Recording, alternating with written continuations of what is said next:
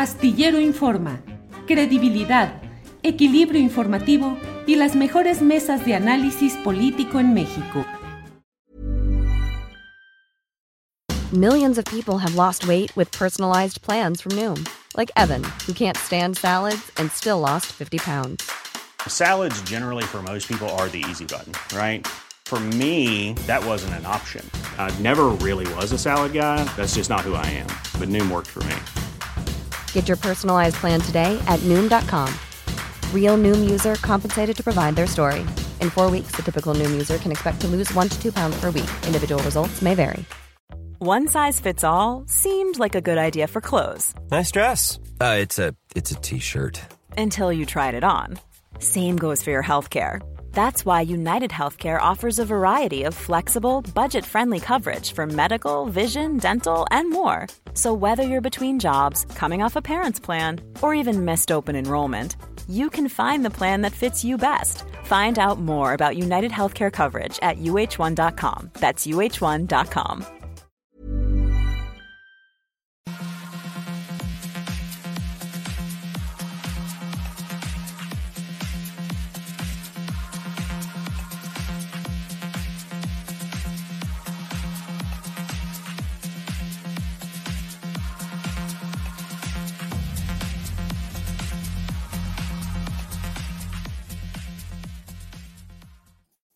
La una de la tarde, la una de la tarde en punto y ya estamos aquí en Astillero Informa. Muchas gracias por acompañarnos en este proyecto periodístico que le lleva información, análisis, debate con lo más relevante del día, con el contexto, con el panorama, con el sentido que tiene toda la información. Gracias por acompañarnos. Es un día cargadito, cargadito de cosas relevantes e interesantes.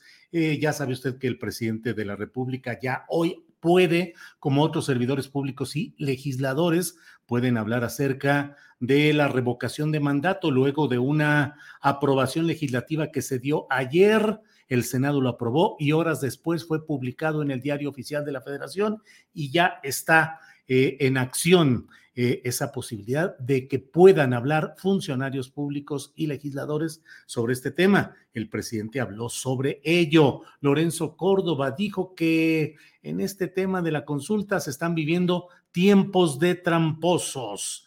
Eh, Claudia Sheinbaum dijo, ahora sí podemos hablar de lo que nos habían prohibido, a participar en el ejercicio de democracia participativa del 10 de abril. Sigue la discusión acerca de la situación política y jurídica de Sandra Cuevas, la alcaldesa de Cuauhtémoc, sujeta a proceso judicial.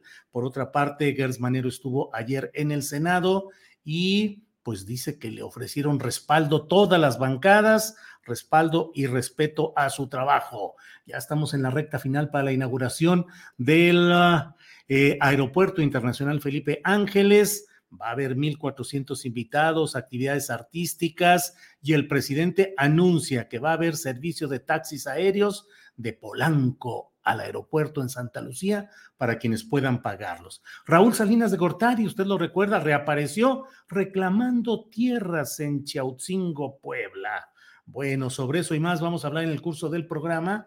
Eh, le digo también que el presidente de la República rechaza la reforma sobre créditos de nómina y anticipa que vetará esa decisión si la avala el Senado. Esto que dicen que es equiparable a las tiendas de raya. Pero bueno, vamos ya de inmediato a un tema que nos ha llamado mucho la atención y que creemos que vale la pena analizar y compartir con todos ustedes. Vamos a hablar sobre la apropiación cultural y la mercantilización de la cultura de los pueblos mayas con un festival. Para eso está con nosotros Eser May May. Él es antropólogo social de la Universidad de Yucatán, historiador del Centro de Investigación y Estudios Superiores en Antropología Social e integrante del colectivo de historia pública Maya Cajlay. Así es que Eser May May, saludos, buenas tardes.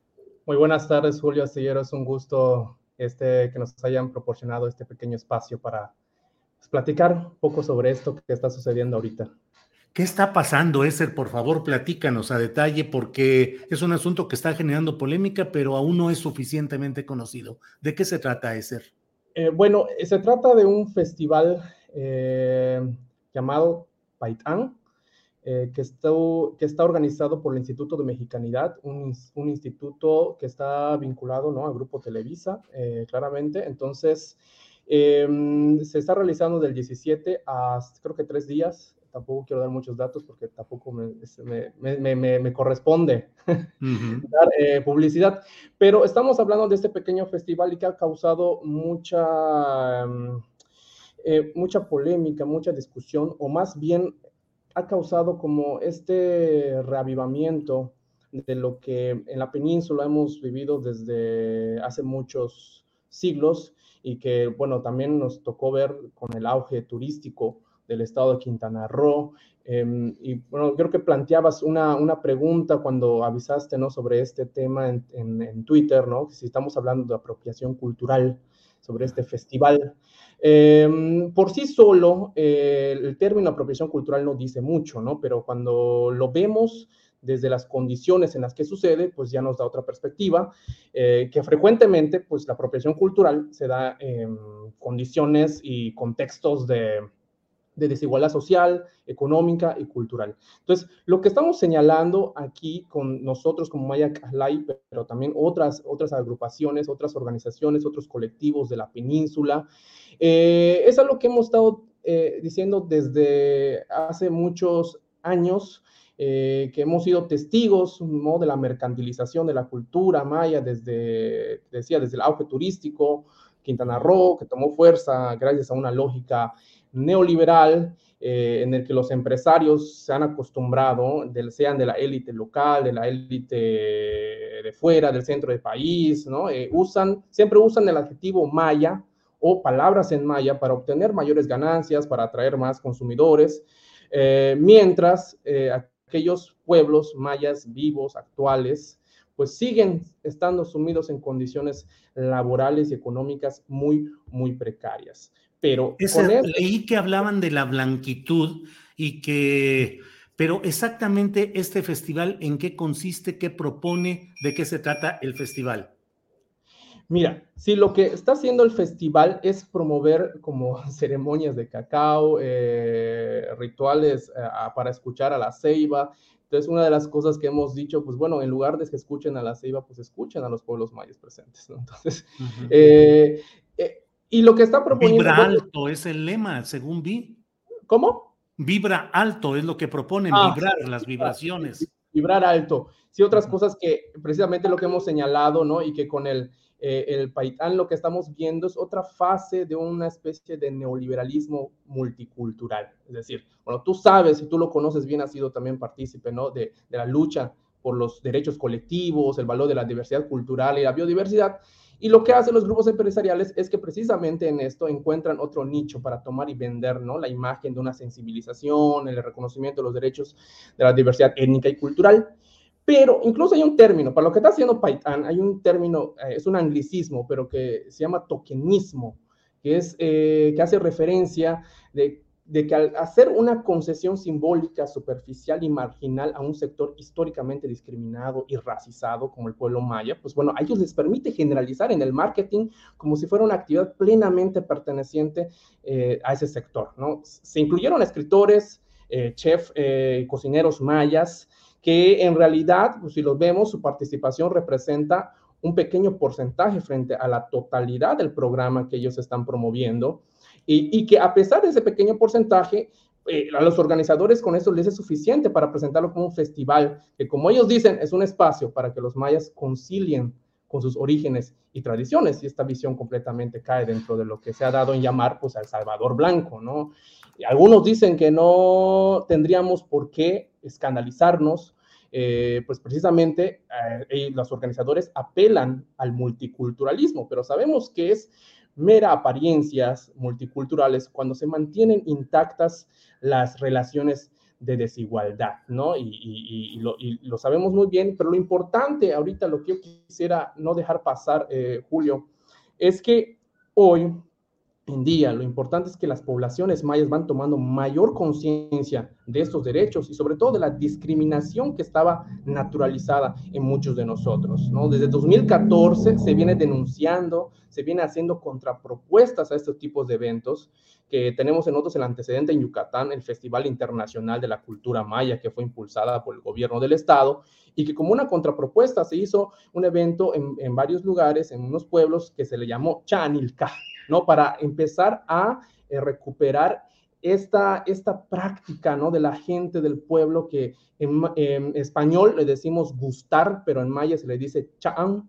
Entonces, hacer esto con la gente, recuperar esta cotidianidad a través de, de, actividades y no solamente como sucede con el Festival Internacional de la Cultura Maya o en este caso con Paitán, que remiten a, elementos, remiten a, remiten a símbolos, completamente ya ajenos a la, a la, a la experiencia cotidiana de los pueblos mayas.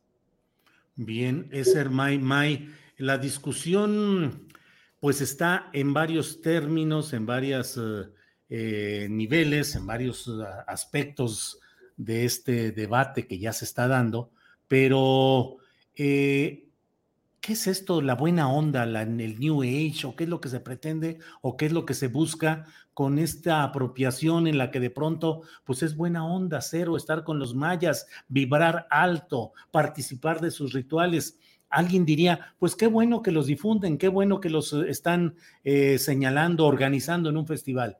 ¿Qué responder a todo eso, Eser? Mira, yo, yo lo que hemos eh, dicho como colectivo Maya Kahlai es que realmente esto, esto em, simplemente caricaturiza ¿no? la vida. Un compañero decía, sí, mi papá hace chachac, va con su alpargata, va con su pantalón, va con su sombrero, nunca va vestido ni disfrazado tal como lo está mostrando. Pero, pero realmente lo que sucede, eh, eh, Julio, es que esta visión que ellos van promoviendo de pronto debido a esta desigualdad cultural, social que nosotros, muchos de nosotros van asumiendo esa visión de lo que es ser maya. Eh, varios, algunos amigos, eh, vecinos dicen, es que yo no soy maya, no visto el taparrabo, ya no hago sacrificios, no, yo no puedo ser maya. Entonces, lo que sucede con, estas, eh, con esta buena onda, ¿no? con esta buena onda de los festivales, es que siguen perpetuando y alimentando esta visión de la identidad de, los pueblos mayas, ¿no? Eh, eh, y completamente desajenado, completamente, em, em, sí, completamente eh, ajeno a, lo que realmente significa ser maya. Y, y, una cosa muy importante también que no quisiera también omitir es que esto sigue entrando, esta buena onda sigue entrando dentro de una lógica colonial y eso lo conocemos muy bien en el espacio específico de Yucatán, ¿no? Cuando vinieron a la colonia, los españoles decidieron, no, no decidieron hacer un completo exterminio de los pueblos mayas, pero los mantuvieron vivos precisamente para explotarlos, para eh, sacarles, eh, eh, extraerles los recursos, sus tributos. Y lo que estamos viendo con esta buena onda es que precisamente no nos, no nos están ahorita jugando a no eliminarnos, a no, dejar, no dejarlos sin maya, pero para simplemente extraer todos este, estos pensamientos, estos, conocimientos para beneficio propio, beneficio empresarial, y que hemos, hemos recibido eh, noticias, ¿no? De pronto, verlos, las mujeres urridoras de hamaca simplemente a veces son exhibidas tal cual eh, en este festival. Entonces, es una cosa que, se, que realmente se va manifestando y que es una cosa que hemos anunciado, hemos dicho, y, aparentemente se van cumpliendo, realmente encaja de pronto, bueno, las organizaciones se esfuerzan en cumplir precisamente todo lo que hemos señalado, al parecer, en, hacerlo, ¿no? E, e, evidenciar esa discriminación, evidenciar ese racismo hacia los pueblos mayas mientras em, eh, plantean eh, este tipo de, festivales. Y es que no, no es algo raro, eh, Julio, porque desde el siglo, desde el siglo XIX en Yucatán, esa ha sido una lógica. Remiten a elementos del pasado del pueblo maya, del pueblo maya, algo que está ahí y es más abstracto, se puede manejar, se puede manipular. Y esta visión de incluso de los extranjeros, de del, centro del país, los antropólogos mismos que venían así, dicen, no puede ser que estos pueblos mayas que estamos viendo ahorita sean herederos de esos mayas inteligentes, de esos mayas científicos. No puede ser que esos mayas que estamos viendo sean sus descendientes. Entonces se abre un desfase, pero se brincan todo un proceso colonial todo un proceso discriminador, todo un proceso desigual que, que el mismo Estado mexicano y el mismo Estado colonial había promovido. Entonces, había ejercido sobre los pueblos. Entonces, eso es lo que se hace ahorita, ¿no? Desfasar esos elementos decir que eh, es más fácil hablar de esos elementos del, científico maya prehispánico, hablar del, campesino, del milpero, que también tiene todo un conocimiento de la, diversidad de la milpa, pero eso, eso no lo toman en cuenta porque no es atractivo turísticamente hablando, no es, no es mercantilizable. no, es algo, eh, que no conozcamos, eh, al menos en el espacio de Yucatán. Eser, este festival es enteramente patrocinado por eh, grupos eh, particulares, por iniciativa privada, hay apoyo del gobierno, ¿cómo está integrado? Bueno, eh, lo que he visto es que está Easy, la compañía Easy, está CIPSE, está el Instituto de Mexicanidad, que muchos integrantes son, han trabajado o trabajan para Televisa ha habido también una discusión en torno a eso, si tiene que ver o no con el tren Maya. Eh, nosotros hemos, eh, hemos dicho que sí tiene que ver, pertenece a ese, contexto, pertenece a esa coyuntura del, del, tren Maya. Fonatur empezó a aparecer en sus páginas del Paitán, eh, mágicamente ya no aparece como uno de sus, de las, de, las instituciones que están impulsando esto, pero conocemos a personas involucradas que han sido promotoras del tren Maya, que están dentro de la organización del Paitán y, que no es nada, eh, no es mera coincidencia, ¿no? Que en, un lugar, Izamal, donde está planteado o proyectado una estación de tren, precisamente se vaya impulsando este tipo de turismo. y también es algo que habíamos dicho, ¿no? Que la propuesta turística del tren Maya iba a desembocar en este tipo de promociones y ofertas turísticas que solamente iban a folclorizar a la cultura maya y no iban a resolver el problema de desigualdad y precariedad de los pueblos. Y sí, yo, yo sostendría que, eh, que aunque no de manera directa, eh, pertenece a su contexto y por los actores involucrados a todo, a todo este panorama amplio que estamos esperándonos que suceda con el con el proyecto del tren Maya y que se ha dicho de paso, también eh, ha utilizado el adjetivo Maya precisamente para, para vender el proyecto a la gente, a la misma gente. Eser May May, antropólogo social, muchas gracias por ayudarnos a asomarnos a este tema, estar atentos a lo que sucede y una polémica que eh, seguramente habremos de retomar un poco más adelante todos estos temas. Por lo pronto, Eser, pues agradecerte esta posibilidad de platicar contigo. No, muchas gracias a, ti, Julio. Muchas gracias. Un gusto haber, conocerte, aunque sea de manera virtual. Así es. Gracias, Eser Mai Mai. Hasta luego. Gracias y buenas tardes. Bueno, pues hay muchos comentarios aquí respecto. Eh, eh, Everram dice: Así es, el tren tiene de Maya nada más el nombre. Este grupo Midanta, dice Adriana Vázquez, metido en el festival. Eh, bueno, pues. Um, eh, hoy, en este viernes 18 de marzo, día de la expropiación, que se conmemora la expropiación petrolera y con tanto asunto político en barriles exportables e importables, es un gusto poder platicar con el doctor Lorenzo Meyer, a quien saludo. Lorenzo, buenas tardes. Buenas tardes, Julio. ¿Cómo va todo, Lorenzo? Bueno, pues yo lo veo dentro de la normalidad que es tener siempre eh, problemas, dificultades. No veo que la política sea otra cosa que ir administrando problemas y de vez en vez resolviendo unos, pero más tardan en salir, en resolverse unos que en salir otros. Así que es eh, una historia sin fin. Sí es esa frase de que la política en el fondo, en el fondo es optar por inconvenientes. Eh, quizá en algunos momentos puede ser eh, falsa, Julio, pero en la mayor parte de los casos sí, porque eh, a mí me gusta una definición de política eh, que es eh, quién consigue qué, cómo y cuándo. Y bien, alguien consigue algo, pero no todo lo que quería. ¿Cómo? Bueno, a veces eh, usando muchos atajos y cuándo, pues eh, a veces muy tarde o a veces muy temprano, pero esa definición me sigue pareciendo interesante. No es la única que se puede usar para definir política, pero en tiempos normales o bueno, no tan normales como ese, pero esa viene bien, bien a cuento. ¿Quién consigue qué, cómo y cuándo? Y esas decisiones siempre eh, tienden a ser eh, más favorables para unos grupos, personas y menos favorables para otros. Hay una casi escatológica, una definición que dice política es lavarse las manos en agua sucia. Bueno, eh, a mí me gusta más la, la, que yo elegí.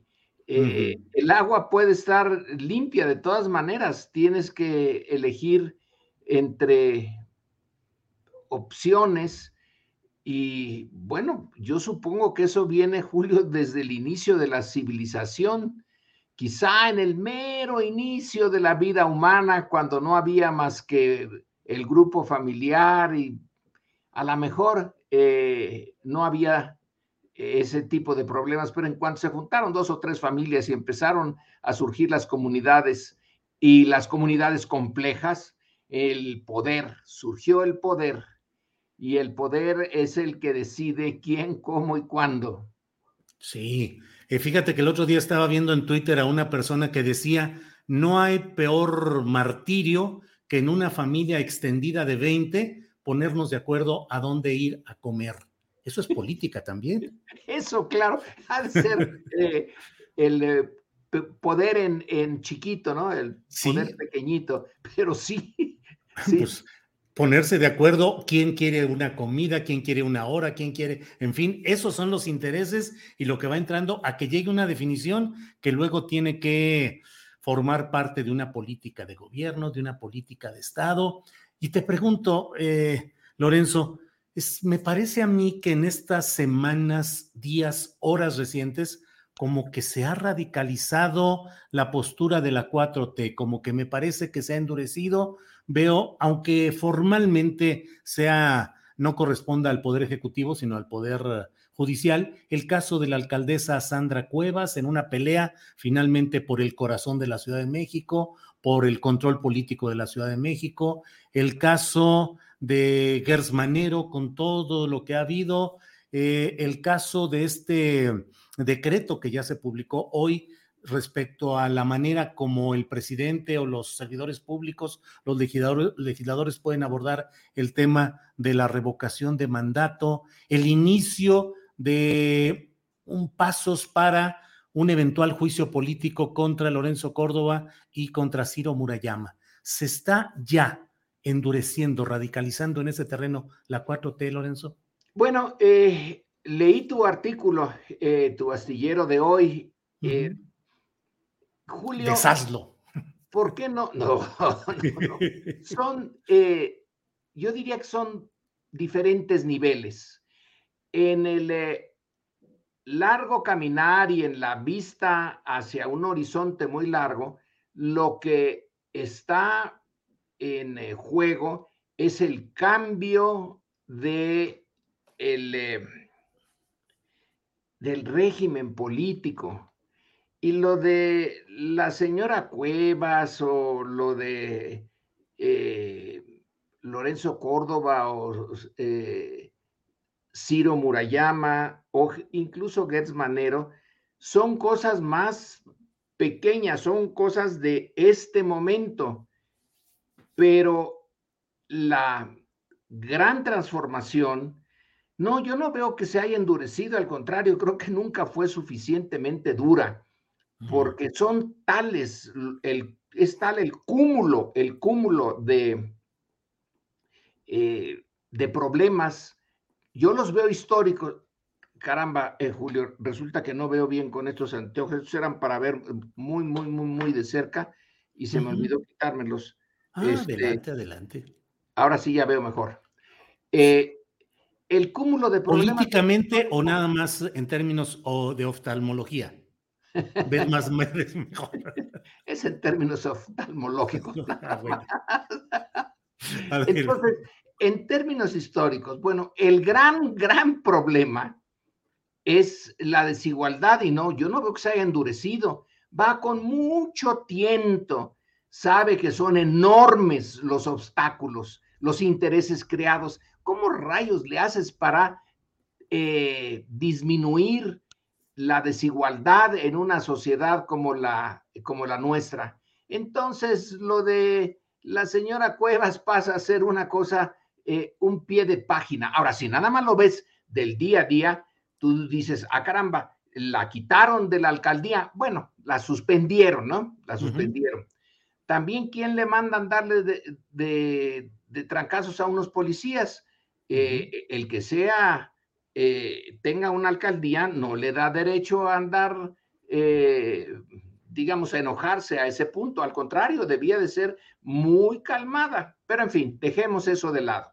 Entonces, los, para los grandes problemas, y por eso, Julio, por eso es que eh, desde la extrema izquierda eh, critican a, Andrés Manuel López Obrador y a la 4T y a, mm, a quien se les ponga enfrente, es que en realidad no son de izquierda en realidad no han atacado el corazón eh, del neoliberalismo.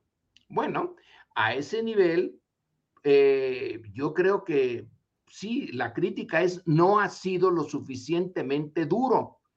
Son los problemas de envergadura. Los otros eh, son incidentes en un trayecto que tiene miles de incidentes.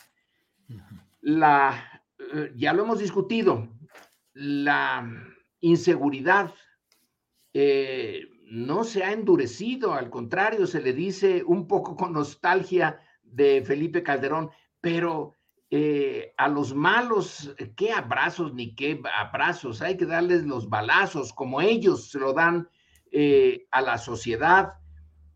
Entonces, tu posición, que la entiendo, es a un nivel muy inmediato.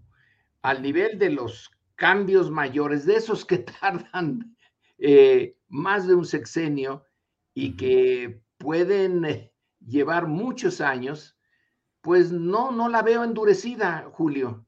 Eh, la veo, sí, un poco apresurada ya, por ejemplo, a echar a andar esas obras grandes, enormes, como es el aeropuerto, y que le costó mucho.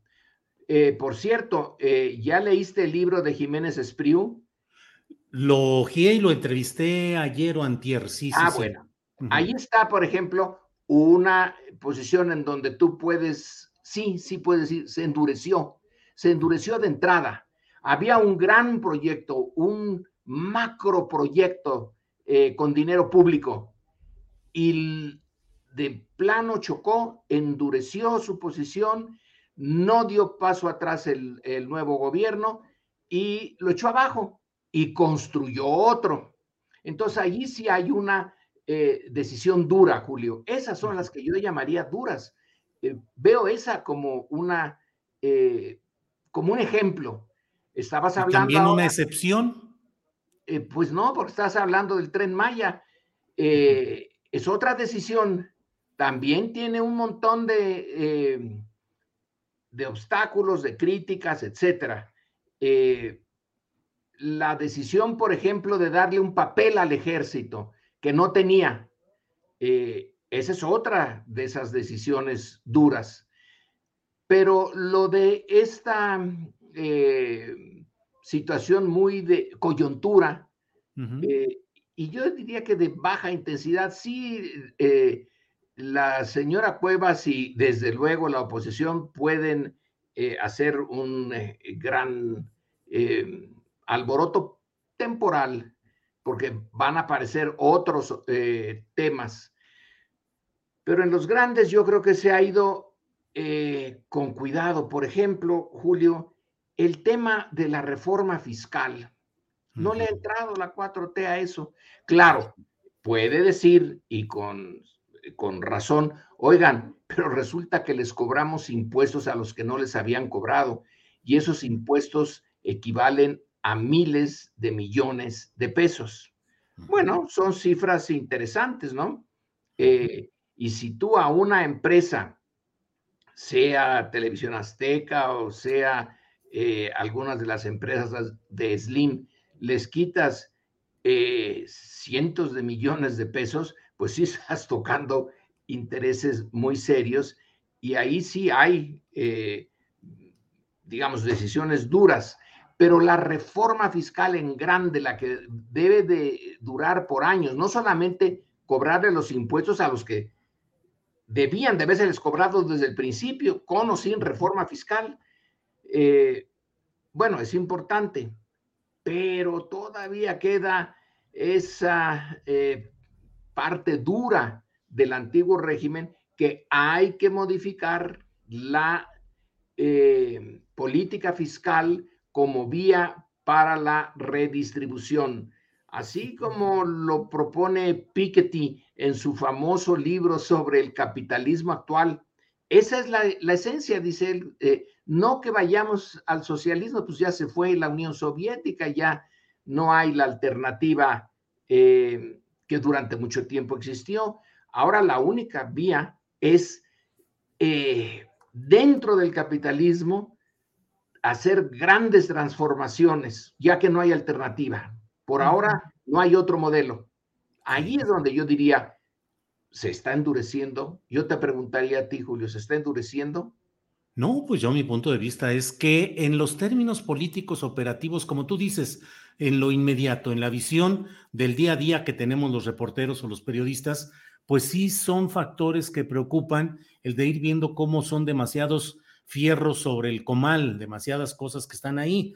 A eso le podemos agregar lo que es toda la discusión profunda y hoy tiene un significado, hoy 18 de marzo, la lucha por la reforma eléctrica, pero hay casos que resultan muy eh, desconcertantes, el encarcelamiento del Bronco en Nuevo León, cuál es la jugada política ahí, eh, la cuestión de los periodistas asesinados y la reacción de poderes como el Parlamento Europeo, el secretario de Estado de Estados Unidos y la versión que siguen empujando los opositores a López Obrador en el sentido de que se va caminando rumbo a la dictadura. Eso es lo que veo en lo inmediato, Lorenzo. ¿Se va encaminando rumbo a qué? A una dictadura, es lo que dicen, todo esto es una dictadura porque ya se va a tomar el control del INE, porque las elecciones van a ser controladas por el propio gobierno, porque hay una, eh, un excesivo control político del presidente de la República. Bueno, yo te pondría, voltearía la, la moneda del otro lado. Estas estructuras como el INE y otras parecidas fueron creaciones de esa de, esa guerra de retaguardia, de esa lucha de retaguardia, donde el antiguo régimen iba eh, cediendo con muchas dificultades el terreno que tenía antes, que era todo. Bueno, pues no había, no había alternativa. Entonces va cediendo y va creando esas instituciones que en realidad son eh, para retrasar eh, la bancarrota de ese régimen. El INE, ¿por qué se, se crea? Lo crea el propio régimen porque fue demasiado su, su eh, se vio demasiado la mano en eh, el fraude del 88 y los que vienen después. Pero entonces, ¿es dictadura o es que dejaron ahí esas estructuras en donde eh, todos los sistemas políticos tienen algo de eso? Por ejemplo, cuando se discute la Suprema Corte de Estados Unidos, hay una crítica a fondo diciendo, estos señores están tomando decisiones no nada más jurídicas, sino políticas.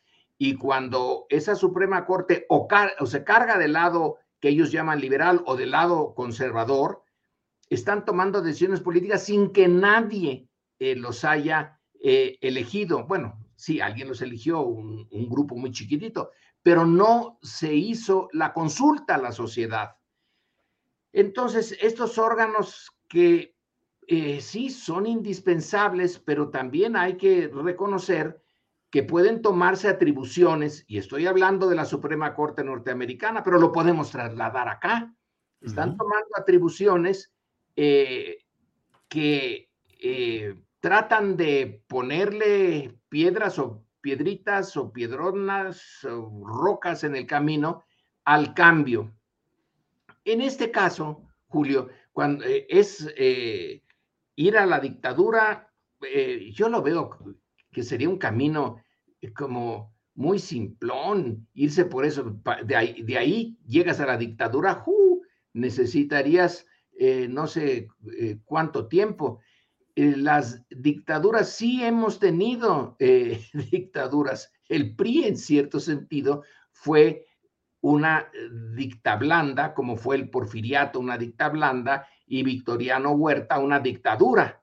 Esa sí fue dura. Pero decir que un, la controversia sobre un supuesto órgano independiente, pero que fue criatura de, digamos, de último momento, cuando ya no se pudieron ocultar las eh, operaciones fraudulentas. Sí, se vio en el 88 eh, que se cayó el sistema y que no llegaron los votos y que el sistema redundante de las computadoras no funcionó por un tiempo y ¡zas! aparece que sí, sí ganó, sí ganó eh, Salinas, con un eh, poquito, pero eh, ganó. Entonces hay una sospecha, pues nació con un problema.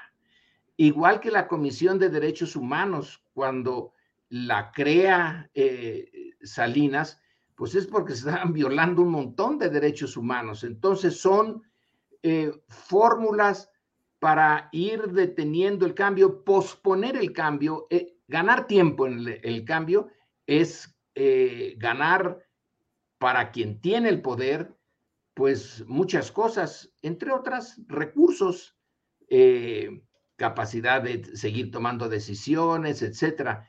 Pero si ese es el camino a la dictadura, pues está muy problemático que eh, por ahí se vaya, pero entiendo que se eh, use la crítica y que se molesten mucho. Bueno, pues esa es la, eh, esa es la, lucha política, mientras no haya violencia.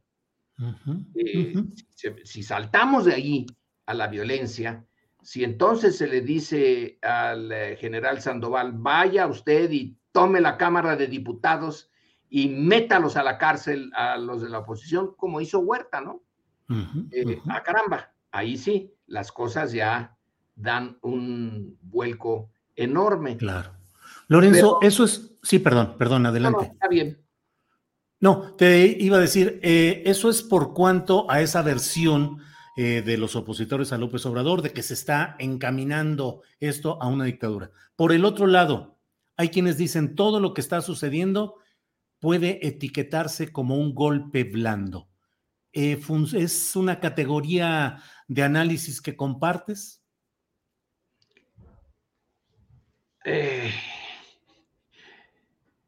No, la comparto, pero otra vez la, la entiendo. Y sí, eh, Andrés Manuel López Obrador y los responsables de su gobierno deben de tener en cuenta que cualquier movimiento que hagan, aunque sea eh, mínimo, va a ser eh, juzgado desde la óptica de una oposición que no tiene un proyecto. Entonces, su única forma de hacer política es estar eh, criticando las políticas concretas que se están haciendo. Porque lo ideal, lo interesante sería que esa oposición dijeran, miren, aquí están estos 10, 20 puntos que son el corazón de nuestra propuesta y que van todos en contra de la eh, propuesta eh, explícita y la parte implícita de la 4T. Ahí está el choque. Dos mundos, dos visiones distintas de la política.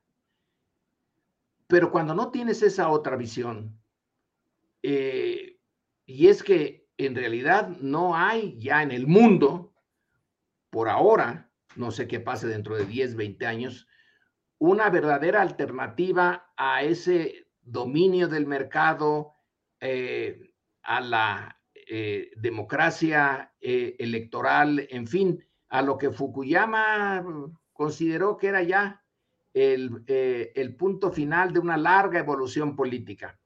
El fin de la historia. Ha tenido muchos problemas, no es tan fácil como él lo, lo propuso. Entonces ahora de lo que estamos hablando es de modificaciones dentro de ese gran marco en donde sí no hay opciones. Bueno, las modificaciones que propone la, la 4T, eh, pues son unas cuantas, pero son bien importantes. Para mí la más interesante es la redistribución de las cargas.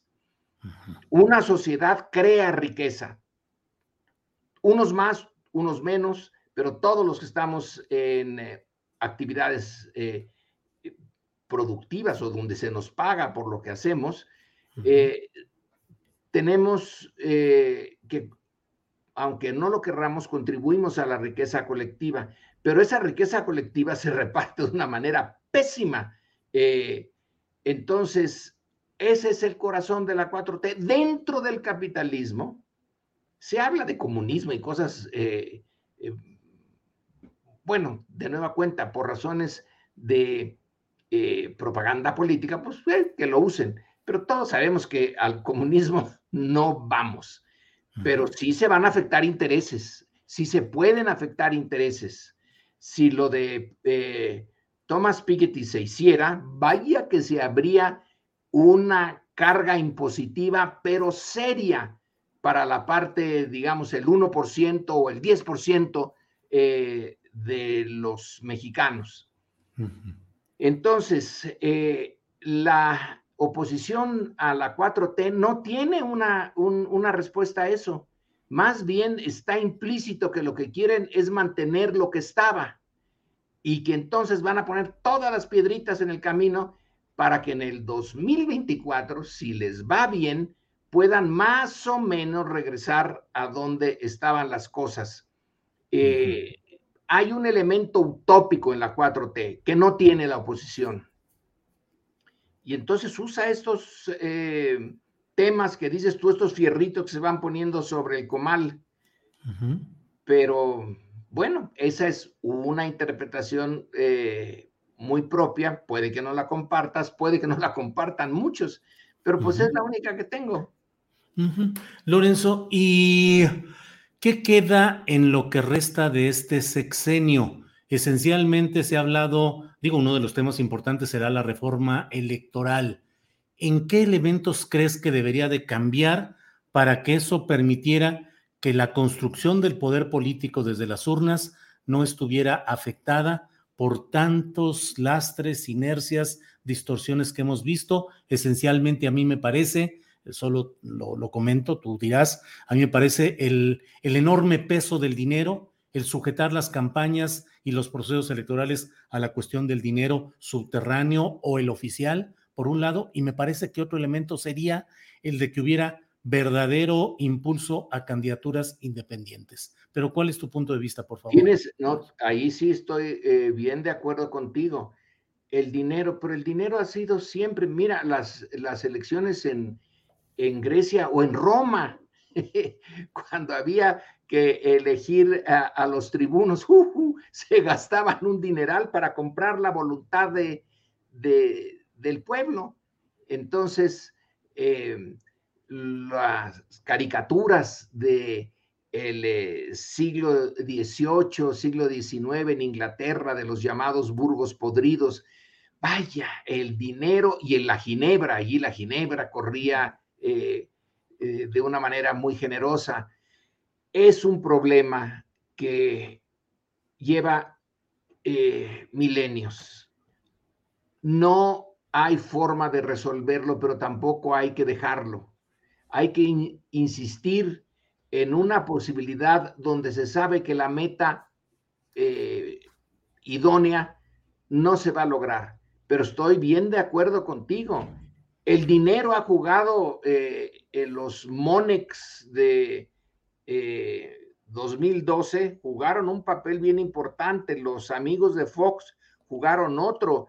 Eh, el Pemex Gate, por hablar de los que todo mundo, bueno, no todo mundo, pero de los que muchos conocen y más o menos tienen una idea, pero hay una buena cantidad de vías indirectas en donde el dinero sí hace que el impacto de la propaganda de un grupo sea superior al del otro. La, eh, la situación es eh, que sí, hay que seguir luchando contra eso, pero tampoco hay que esperar milagros. Yo creo que tiene razón, hay que seguirle y seguirle y seguirle, insistiendo en una cierta equidad eh, pero los dineros en tiempos de elecciones eh, lo echan a perder todo. La única forma, fórmula, pues que es una utopía, ¿verdad? Es la de Rousseau. Rousseau decía, vamos a reunir a todos los ciudadanos en un espacio. Bueno, imagínate, ahorita hay espacio capaz de hacer, de, pero en su época, bueno, suponga que los cantones suizos sí se podía. Y luego, no dejar que se formen grupos, no darles tiempo a que se formen grupos, o sea, partidos. Y entonces, ante una propuesta, todos, sin consultarse unos a los otros, eh, deciden sí o no.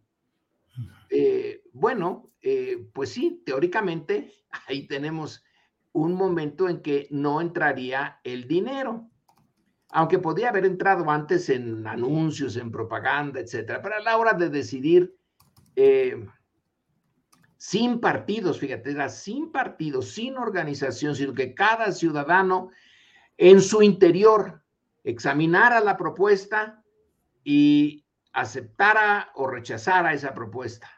Bueno, imposible. Eh, el ideal no se va a conseguir, pero sí hay que insistir en disminuir las cantidades de dinero, las cantidades que se dan a los partidos. Se ha dicho mucho eso, ¿no? Que por qué se está gastando tanto dinero en los partidos. Pero si no se gasta en eso, la otra eh, este, posibilidad es, bueno, no gastemos, no, no subsidiemos a los partidos.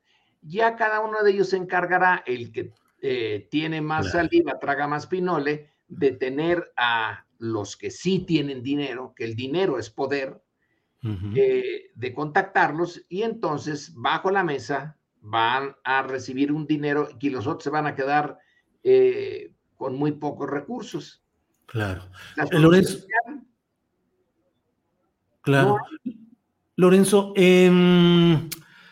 en Chile, donde a mí me parece que está un proceso político muy interesante, no solo por la llegada de esta nueva clase política joven con una visión de izquierda moderna, me parece a mí, pero no solo eso, sino de cómo se llegó ahí y me parece que se llegó a partir de protestas multitudinarias y estruendosas que se dieron en las calles, pero que luego devinieron en postulación de candidatos independientes para integrar eh, en el Congreso y luego postular para una convención constituyente que se está discutiendo actualmente si no me equivoco, un tercio de la integración de esos eh, sitios de, los constituyentes fue ganado por candidatos independientes. En México uno de los grandes problemas es ese virtual monopolio de la postulación de candidatos que mantienen los partidos políticos, aunque luego en las leyes se abren resquicios para los independientes, pero me parece que son eh, resquicios eh, pensados para que no avancen, para que no tengan una buena posibilidad. ¿Qué piensas de que en México debiera impulsarse más y con mayor viabilidad candidaturas independientes, reales, no la del Bronco? Sí, ese es el punto, eh, las, reales. Al final, eh, Julio, mm, me atrevo a suponer que terminarían por dividirse en dos, porque es la naturaleza de la, eh, de la disputa por la nación en México. A la larga habría dos y va a pasar en Chile.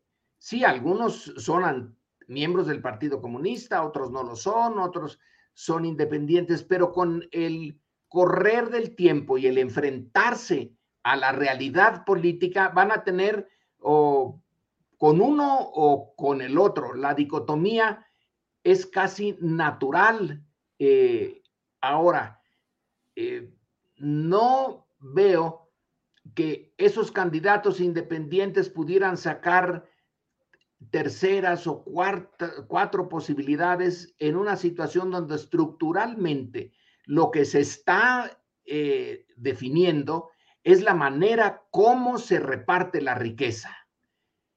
Y en una situación donde los poquitos, como es el caso de México o de Chile, ¿eh? ah, porque ellos en eso eh, no estoy seguro que nos ganen, pero a lo mejor hasta nos ganan en concentración de la riqueza, en la creación de una oligarquía que viene con raíces coloniales eh, en Chile. Aquí más o menos las guerras civiles del siglo XIX y la Revolución Mexicana medio cortaron sus raíces. En Chile no. En Chile son de mucho tiempo. Y cuando tú te enfrentas a esos, a ese tipo de cultura, de riqueza, de lazos familiares, de lazos económicos, pues te encuentras con una, eh, eh, no es muy dura de partir en el centro de la política chilena. Y eh, yo creo que la realidad va a ir haciendo que, en fin, se, se vuelva una dicotomía. Ahora, esos candidatos independientes, al, es una posibilidad simplemente, o por convicción o por dinero, se van a ir con uno de los dos polos cuando llegue el momento crítico. Y decías tú que, bueno, en Chile se llegó a estos eh, movimientos y que sí son interesantísimos, pero tuvieron una violencia que causó muertes, que causó eh, heridas. ¿A cuántos dejaron ciegos los, los proyectiles de los carabineros eh, que es que eran de goma y todo, pero un gomazo de esos y eh, te quedas peor de lo que estoy yo ahora. Entonces, el contenido de violencia en la en esta conclusión del proceso que estamos, bueno, de una etapa del proceso chileno que es tan, pues, tan emocionante, tan fantástico, donde el Boris, como le llaman en Chile, eh, tiene una edad eh, realmente apenas está despuntando, es inteligente, es carismático, es simpático, eh, no usa corbata, va a disminuir toda la parafernalia que era muy propia de la política chilena. pero a ver, ahí veremos, eh, a ver qué, eh, yo supongo, es un suponer que va a irse eh, poniendo una dicotomía. A veces algunos de esos candidatos, por convicción o por otras influencias, van a ir con un grupo, luego con el otro, pero el corazón de las decisiones políticas en Chile va a ser como el nuestro. Es con uno o con otro de los proyectos que ya sea que estén delineados o que sean implícitos, porque aquí el proyecto de la oposición es más implícito que explícito y el del gobierno es más explícito que realmente este, efectivo en la en a del suelo. Claro. Eh, Lorenzo, hoy es 18 de marzo, un buen día para reflexionar acerca de qué ha significado el petróleo para nuestro país. Desde luego que forma parte de nuestros símbolos nacionales el haber recuperado la propiedad de este energético y todo lo que se ha derivado de ahí. Pero en el fondo, ¿qué ha sido el petróleo para México? La salvación económica que ha suplido otras deficiencias de desarrollo nuestro ha sido esencialmente una, un pozo de corrupción capturado por líderes sindicales y por funcionarios corruptos. ¿Cómo ves todo ese tema? Una mezcla, una, eh, una buena mezcla, ya ves que el petróleo se dice la mezcla mexicana de petróleo. Bueno, pues aquí hay otro tipo eh, de mezcla. En una buena medida proporcionó la energía barata que eh, la sustitución, la industrialización por sustitución de importaciones que tanto éxito tuvo en los años 50, 60, eh, se hizo de, por esa vía. Eh, la naturaleza, le tomamos a la naturaleza el energético barato y ¡pum! se, realmente se introdujo bien en el mercado junto a una creciente corrupción. No estaba ahí al principio, al principio, bueno, la del sindicato sí, ¿eh? eh sí estaba, eh, hasta el general Cárdenas tuvo que pararlos porque el sindicato quería tomar el control de la industria petrolera, que ellos fueran los dueños de la industria, así como se le habían dejado los ferrocarriles al sindicato de ferrocarrileros. Nada más que los sindicalistas ferrocarrileros dijeron, no, gracias, está esto muy complicado y mejor prefiero recibir mi sueldo a correr el riesgo de que yo quiebre los ferrocarriles y no reciba nada. Pero el petróleo era riqueza más o menos segura, más o menos, porque los precios han fluctúan, siempre han fluctuado. Y cuando López Portillo apostó a administrar la abundancia, la alarma sísmica. Pues, ah, caramba, que acaba de tocar la alarma sísmica, Julio, por aquí, por mi casa. Pues adelante, Lorenzo, ¿hay que resguardarse o qué hacemos? Nos despedimos. Sí, eh, hablamos de ratito, Lorenzo. Que estés bien. Hasta, hasta luego. Sí, señor. Bueno, pues alerta sísmica justamente cuando estábamos platicando con el doctor Lorenzo Meyer y bueno, obviamente hay que caminar a ponerse, pues a cumplir con las eh, eh, indicaciones de protección civil que nos llevan a todos a pues a guarecernos en los lugares previamente establecidos. Déjenos ahorita mismo estar atentos a lo que vaya sucediendo por aquí. Eh, mm, mm, mm. bueno, eh, no sé exactamente, a ver, ya está aquí. Andrés, ya estoy aquí listo. Este, ¿sonó la alarma ya contigo? Y sí, sí, sí, sí, sé que estoy en vivo, eh, pero bueno, eh, contigo no pasó nada, todo tranquilo. Todo en orden, todo en orden. Bueno, ya iremos viendo qué es lo que pasa. Eh, digo, esperemos que sea una como muchas otras. ¿Dónde fue? Dice por aquí, mencionan.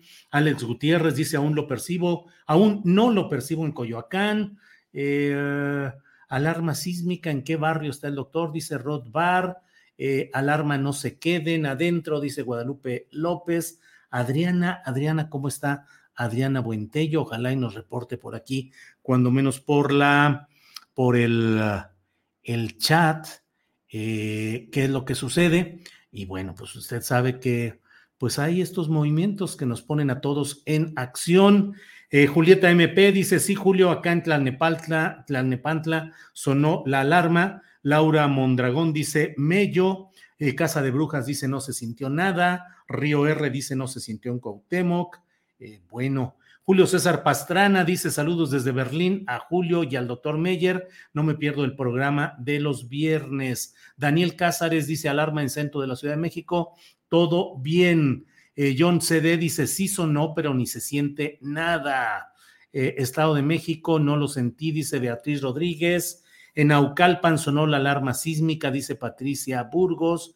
Eh, muy ligerito ya pasó, dice Barrientos. Saquen el bolillo, dice Carlos Herrera. Pues sí, es el buen momento para el bolillo, un plátano, algo que ayude, porque a veces no es solamente el estremecimiento en sí o el momento que se vive o la urgencia de salir a acomodarse en algún lugar, sino el recuerdo. A veces es eh, el recuerdo el que hace que se active la memoria de momentos críticos que claro que los ha, habido. Adriana Buentello dice, seguro corrió a resguardarse, dice Frida Beatriz, acá en Xochimilco no se sintió, dice Félix Peralta, Roberto Martínez sonó la alarma en Tláhuac. Bueno, iremos viendo qué es lo que hay. Casa de Brujas dice, tembló sin temblar. O sea, parece que no, no hubo. En la Narvarte muy leve, dice Gemelita Burbujita.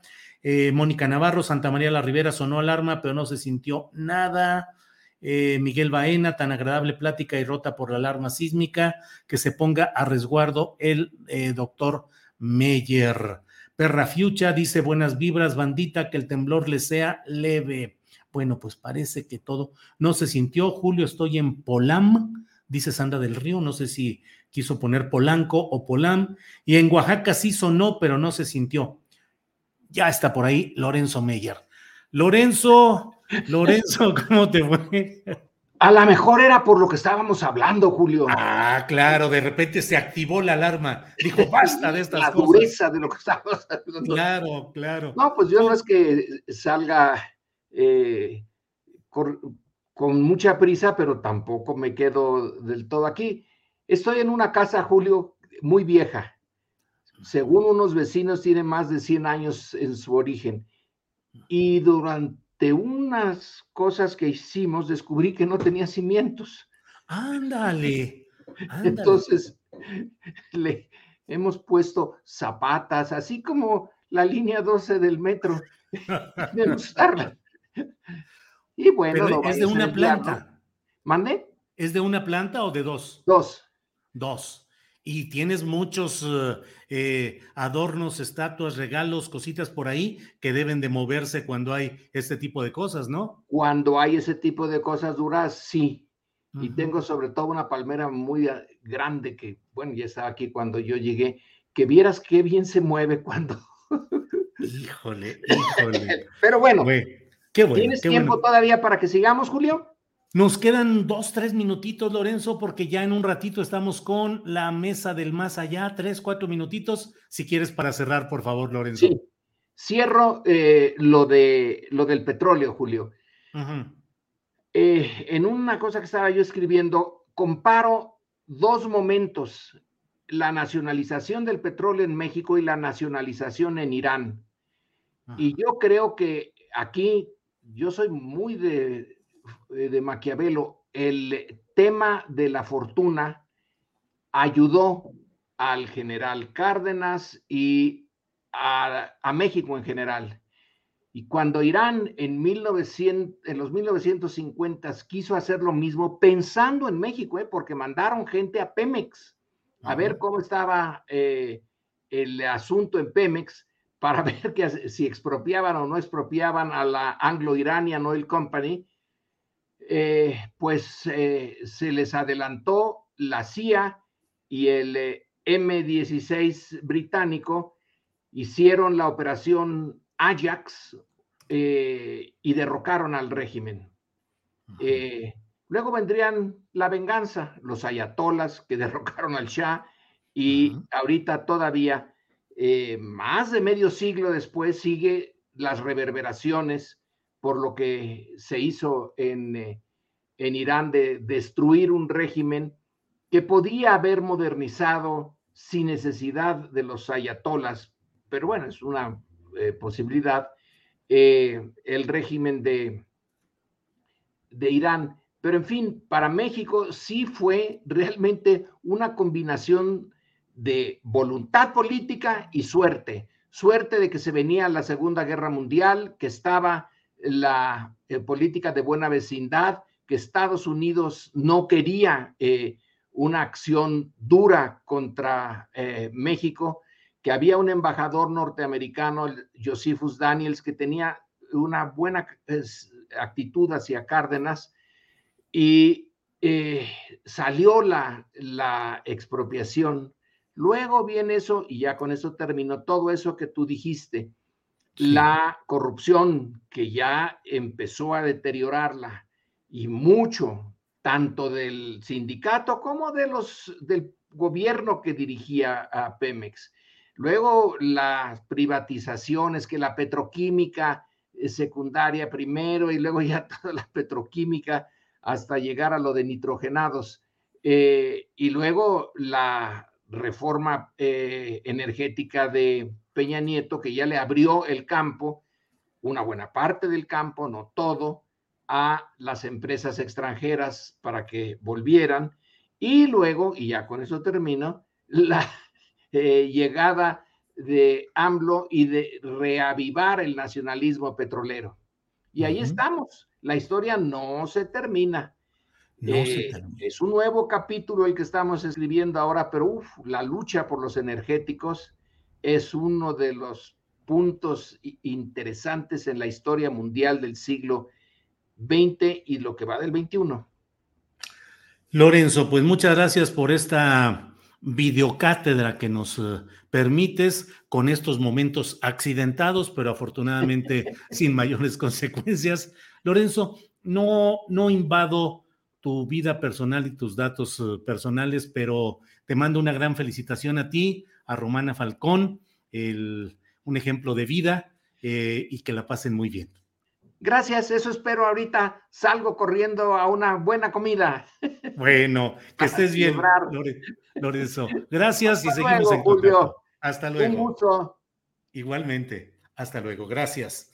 Bueno, pues hemos hablado con el doctor eh, Meyer, Lorenzo Meyer, videocátedra. Siempre es un placer poder platicar con la extensión que finalmente nos permiten estos eh, tiempos y estas circunstancias de las eh, redes sociales en las cuales, bueno, aunque tenemos siempre una programación en la cual ya nos están esperando unos invitados o un entrevistado, es decir, si hay esas limitaciones en cuanto a la programación, pero finalmente no estamos tan apretados o tan complicados como em, lo que sucede eh, en, otro tipo de, medios tradicionales. Pero bueno, mire, son las dos de la tarde con cuatro minutos. Dos de la tarde con cuatro minutos y vamos ya a iniciar nuestra mesa del más allá. Elos ahí, Elos ahí, Horacio Franco, Ana Francis Moore, Fernando Rivera Calderón en la mesa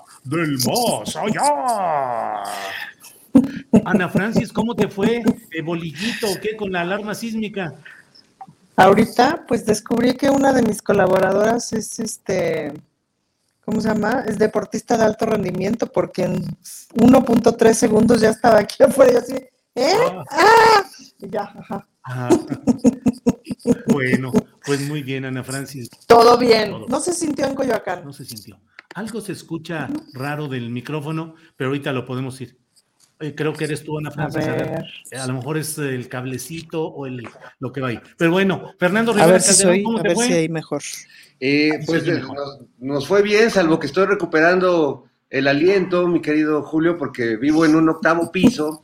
Y aunque siempre recomiendan que uno no se baje cuando vive en las alturas, este, a mí me cuesta mucho trabajo quedarme arriba. Entonces, este, sí fue, y, subir las escaleras otra vez, los ocho pisos. Oh, este, oh. Estoy esperando a que ahorita Horacio platique y, yo pueda ir recuperando el aire. Órale. Horacio Franco, buenas tardes, ¿cómo te fue? No se escucha, Horacio. Horacio.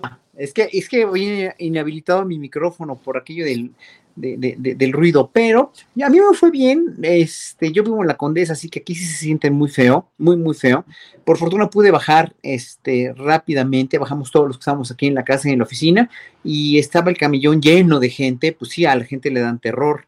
¿no? A mí me dan terror porque pues yo con el temblor del 17 sí vi caerse varios edificios, o sea, literal los vi caer. E, ese fue el sismo más violento que me ha tocado, más que el del 85, porque el del 85 fue muy largo, fue muy fuerte, pero no tan violento como el del 17, porque si el, 17 hubiera durado lo que el del 85, no estaríamos aquí viviendo, ¿no? Eh, no estaríamos vivos, ¿no? Pero sí, sí, a mí sí me asustan mucho. Honestamente, sí me asustan mucho. Ana Francis, ¿a ti cómo te va en cuestión no solo de lo inmediato, sino de evocaciones, de recuerdos, o eres eh, resistente y aguantadora ante la amenaza del sismo? No, soy resistente. Bueno, déjame decirte que al año, en el 2018, creo que sí fue en el 2018 o en el 19, en, en, un día de simulacro, que ya sabía yo que iba a haber simulacro y todo, pero me fui a estampar a una banqueta. O sea, iba yo manejando y riájale, banquetazo del susto. Luego me reí mucho, luego ya no me reí cuando me llegó la cuenta del taller mecánico, pero es inesperado un poco, ¿no? En general soy alguien con bastante templanza, pero bueno, pues sí, en el 17 nos asustamos un montón todo. En el 85 pues estaba yo chiquilla, tenía, estaba en primero de secundaria y nunca fui a ver nada, es decir, mis papás no, no, no, no, no, me alejaron bastante como de las zonas de desastre y de ver cosas. Aunque vimos algo en la televisión, pero pues en el 85 tampoco, tampoco había acceso a tanto, ¿no? Ana Francis, a lo mejor son los audífonos o algo así, pero se escucha. A ver, eh, mejor. A ver, habla ahí, por favor. Así mejor. Así mejor. Sí, mucho mejor. Así mejor, porque se oía un ruido constante por ahí. Pero bueno, Fernando Rivera Calderón, ¿usted es machín, machín aguantador o Zacatecas eh, a tamborazos cuando llega el sismo?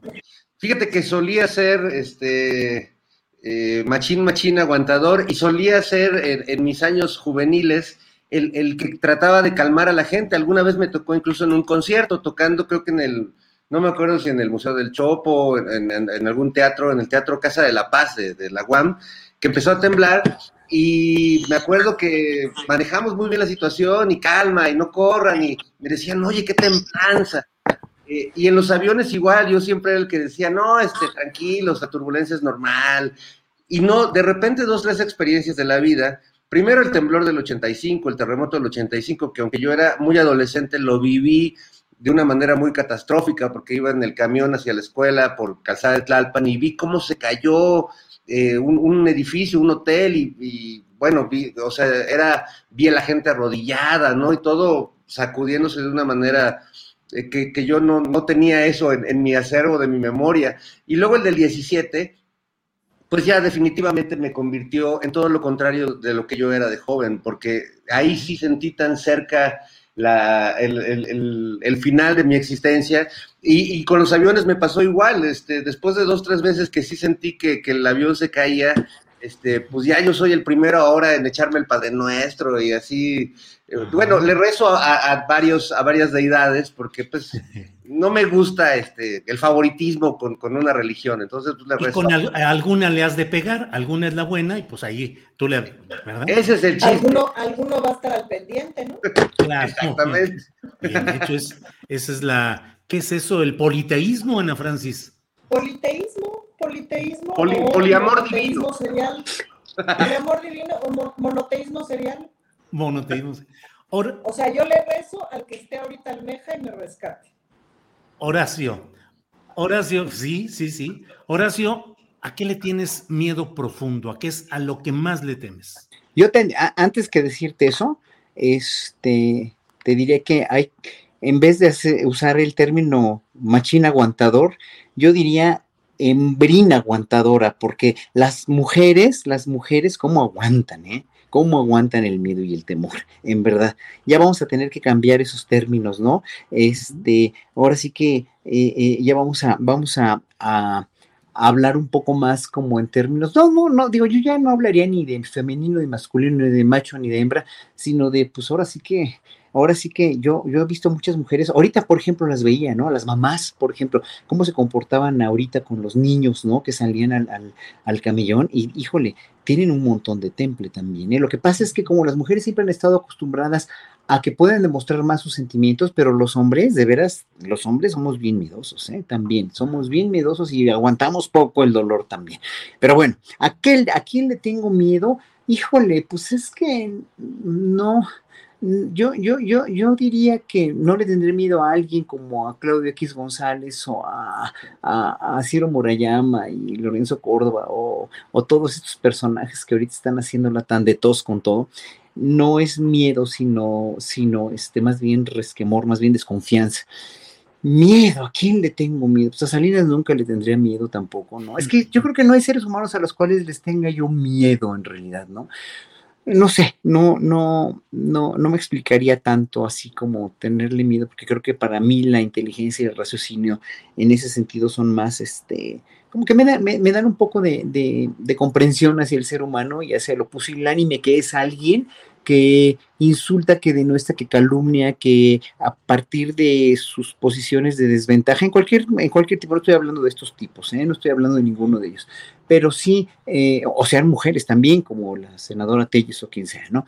Pero, pero este, ellos a partir de la impotencia están dando patadas de ahogado y quieren dar, como decía muy bien Lorenzo, pues un golpe blando, ¿no? Pero ¿Hacia quién le tengo miedo? Pues tal vez le a tenga la más miedo. soledad, a la incongruencia, a la vejez. Ah, ah, bueno, yo le tengo miedo al sufrimiento antes de morir. Eso sí me da mucho miedo. Como, como han muerto, como han muerto familiares míos con, con esas enfermedades con las que han muerto mis hermanos, sí, sí les tengo mucho miedo. En realidad, sí, a eso sí, a personas no, pero a, a- situaciones sí, situaciones sí me dan mucho miedo y temor como un temblor así como este que hubiera podido pasar o, o, este al agua me da mucho yo yo yo nunca aprendí a nadar, fui muy estúpido, desde- incluso desde adolescente tuve oportunidad de aprender a nadar y yo ahorita nado y, y me hundo así como o trato de flotar y me hundo como plomo en el agua, así que a eso sí me da miedo, por ejemplo. Órale. Bien, Horacio, gracias. Ana Francis Moore, ¿en qué situación estamos políticamente? ¿En temblor, en alarma sísmica, en estabilidad, en lo planito? ¿Cómo ves el sismógrafo nacional de la política? Bueno, en lo planito no, ¿no? Es decir, por ahí decían el otro día, a partir justo de la carta del presidente al Parlamento Europeo, muchos decían, bueno, aburrida la 4T, lo que se dice aburrida no es, ¿no? Eh, pues no, es un momento rete convulso. Y, y fíjate que tuve chance de reunirme con una, buena amiga que vive en Inglaterra y que ahorita está de visita en México eh, a razón de que murió su padre. Y hablábamos un montón de, mm, cómo esta situación de polarización está mucho en, todos lados, pues, ¿no? O sea, me decía ya, a partir del Brexit, eh, Inglaterra se dividió entre los que apoyaron el Brexit y los que no querían el Brexit. Entonces, y, y- y unos opinan que los otros son unos tarados, pues bien hechos, pues, ¿no? Y eso ha ido como dividiendo las opiniones y dividiendo las cosas que apoyas, las cosas que no apoyas, las cosas que criticas, etcétera. Que es una, que ya lo han analizado un montón de personas de forma muy seria, pues, ¿no? Entre, entre que si es una circunstancia provocada o propiciada por las redes sociales, entre que si es una circunstancia aprovechada por ciertos poderes fácticos in- eh, internacionales, es decir, si bien es cierto que el imaginario, el imaginario humano ha siempre eh, puesto en el futuro una serie de parlamentos globales, parlamentos universales, digo, desde, desde Star Wars, eh, eh, ¿no? Siempre hemos imaginado como un futuro en donde las fronteras de los países se borran un poco y hay una serie de acuerdos globales y tal. ¿Y cómo estamos viviendo como en ese momento ahora, pues, ¿no? Y en ese sentido, la trepidación política me parece que es mundial y con un momento históricamente muy, eh, muy importante en México. Poco aburrido, claro. Em, pero entonces tienes esta circunstancia global como eh, dividida, ¿no? que se repite casi en todos los países. Y en algunos países, pues hay líderes interesantes y otros no tanto. Biden sospecho que es un líder aburridón, digamos. Eh, Trump era un líder no aburridón, horroroso, pero no aburrido. Eh, ¿No? Y bueno, pues López Obrador tiene todo menos aburrimiento, al contrario, ¿no? Es de gran diversión en muchos sentidos. Para mí, obviamente, es de, de- de buena y gran diversión, Eh, pero pues un montón de escenarios nuevos, pero sin duda trepidante. Gracias, Ana Francis. y quiero que quiero quiero este agregar algo a lo que dijo Ana Francis. Qué chistoso que a mucha gente, a mucha, ¿eh? Le parece que López Obrador tiene una manera por su forma de hablar que les aburre, que es aburrido y que, pero López Obrador tiene todo menos ser aburrido. Es que a veces la gente, la gente está acostumbrada a las apariencias, a que alguien hable muy rápido o alguien tenga, tenga eh, muchas ideas en muy pocas palabras, ¿no? Y como López Obrador repite y repite y repite, sí les parece, les parece aburrido. Yo dijera que mejor reflexionen en la profundidad de las palabras que dice, ¿no? Nada más. Hasta ahí. Gracias, sí, Horacio. Fernando Rivera Calderón, temblor eh, concertado, genuino, justiciero o grillero, pero el de Nuevo León, donde el tal Bronco, que se había vendido como la expectativa del candidato independiente que iba a cambiar y que no sé cuántas cosas, pues ahora está en una cárcel que él mismo construyó como una especie de justicia divina, ahí donde invirtió el dinero, ahí está ahora disfrutando de sus buenas obras de gobierno. ¿Qué opinas sobre ese caso de Nuevo León, el Bronco, Samuel García, todo lo que hay ahí, Fernando? Hey, it's Ryan Reynolds, and I'm here with Keith, co star of my upcoming film, If, only in theaters, May 17th. Do you want to tell people the big news? All right, I'll do it. Sign up now and you'll get unlimited for $15 a month in six months of Paramount Plus Essential Plan on us. Mintmobile.com slash switch. Upfront payment of $45 equivalent to $15 per month. Unlimited over 40 gigabytes per month. Face lower speeds. Videos at 480p. Active Mint customers by 531.24 get six months of Paramount Plus Essential Plan. Auto renews after six months. Offer ends May 31st, 2024. Separate Paramount Plus registration required. Terms and conditions apply if rated PG. Hey, Dave. Yeah, Randy. Since we founded Bombus, we've always said our socks, underwear, and T-shirts are super soft. Any new ideas? Maybe sublimely soft. Or disgustingly cozy. Wait, what? I got it. Bombas. Absurdly comfortable essentials for yourself and for those facing homelessness. Because one purchased equals one donated. Wow, did we just write an ad? Yes. Bombas. Big comfort for everyone. Go to bombas.com slash ACAST and use code ACAST for 20% off your first purchase.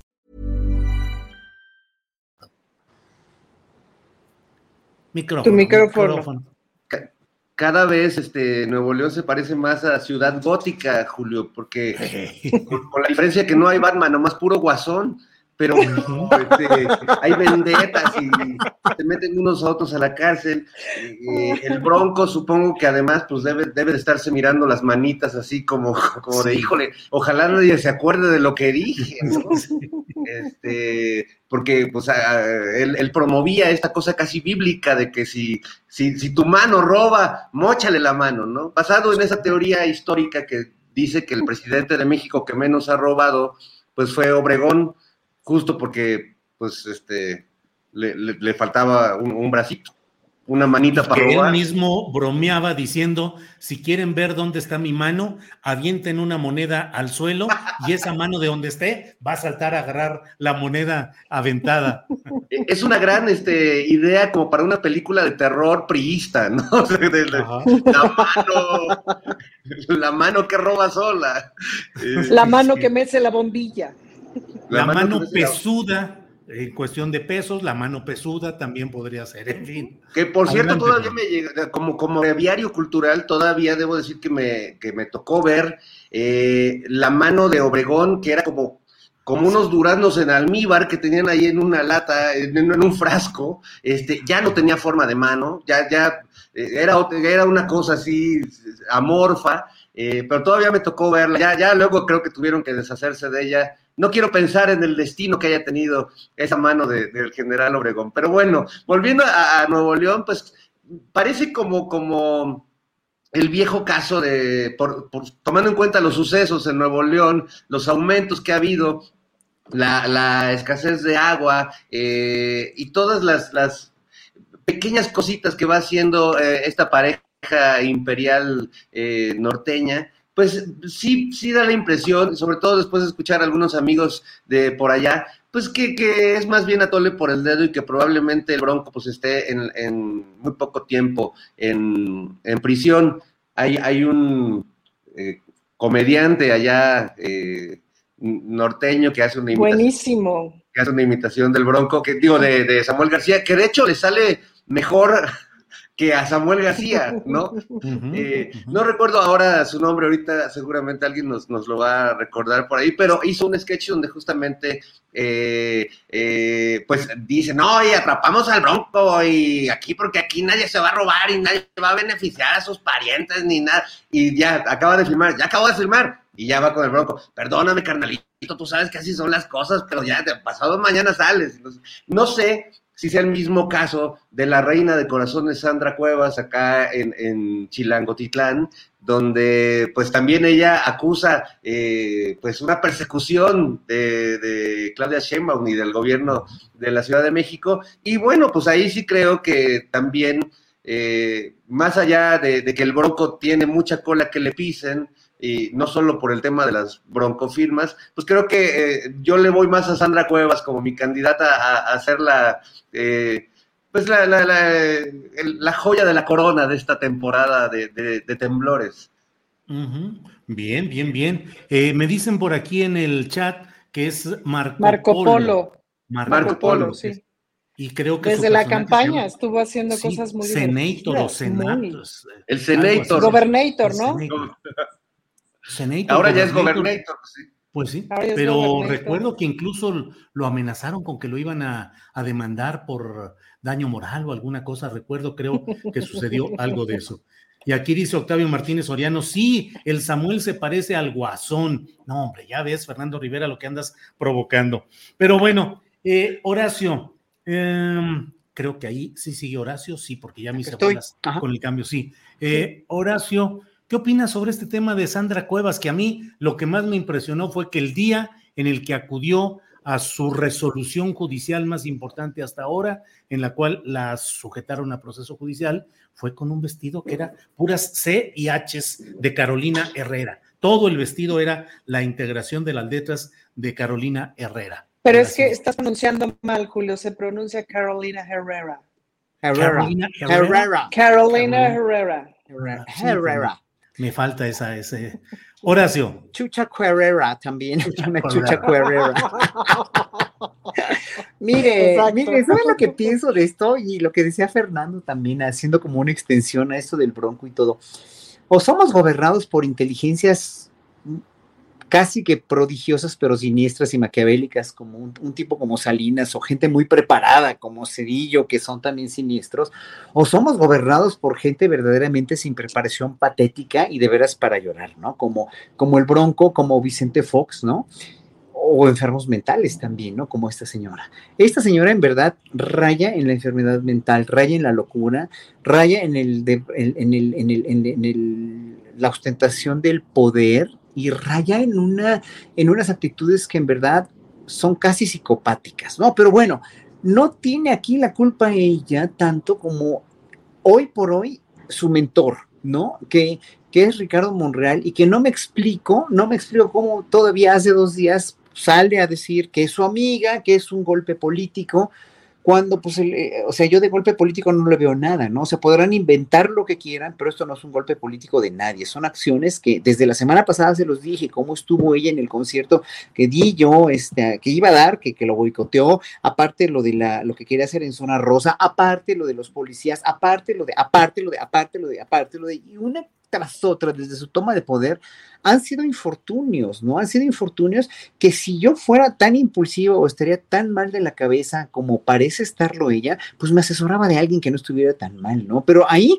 el problema fue cómo, cómo a partir de, de su amistad, entonces, ¿no? Este, Ricardo Monreal la, la, la pondera y la impulsa como candidata a jefa de gobierno. Bueno, es lo que yo quisiera saber y le quisiera preguntar al senador Monreal, ¿en aras de qué?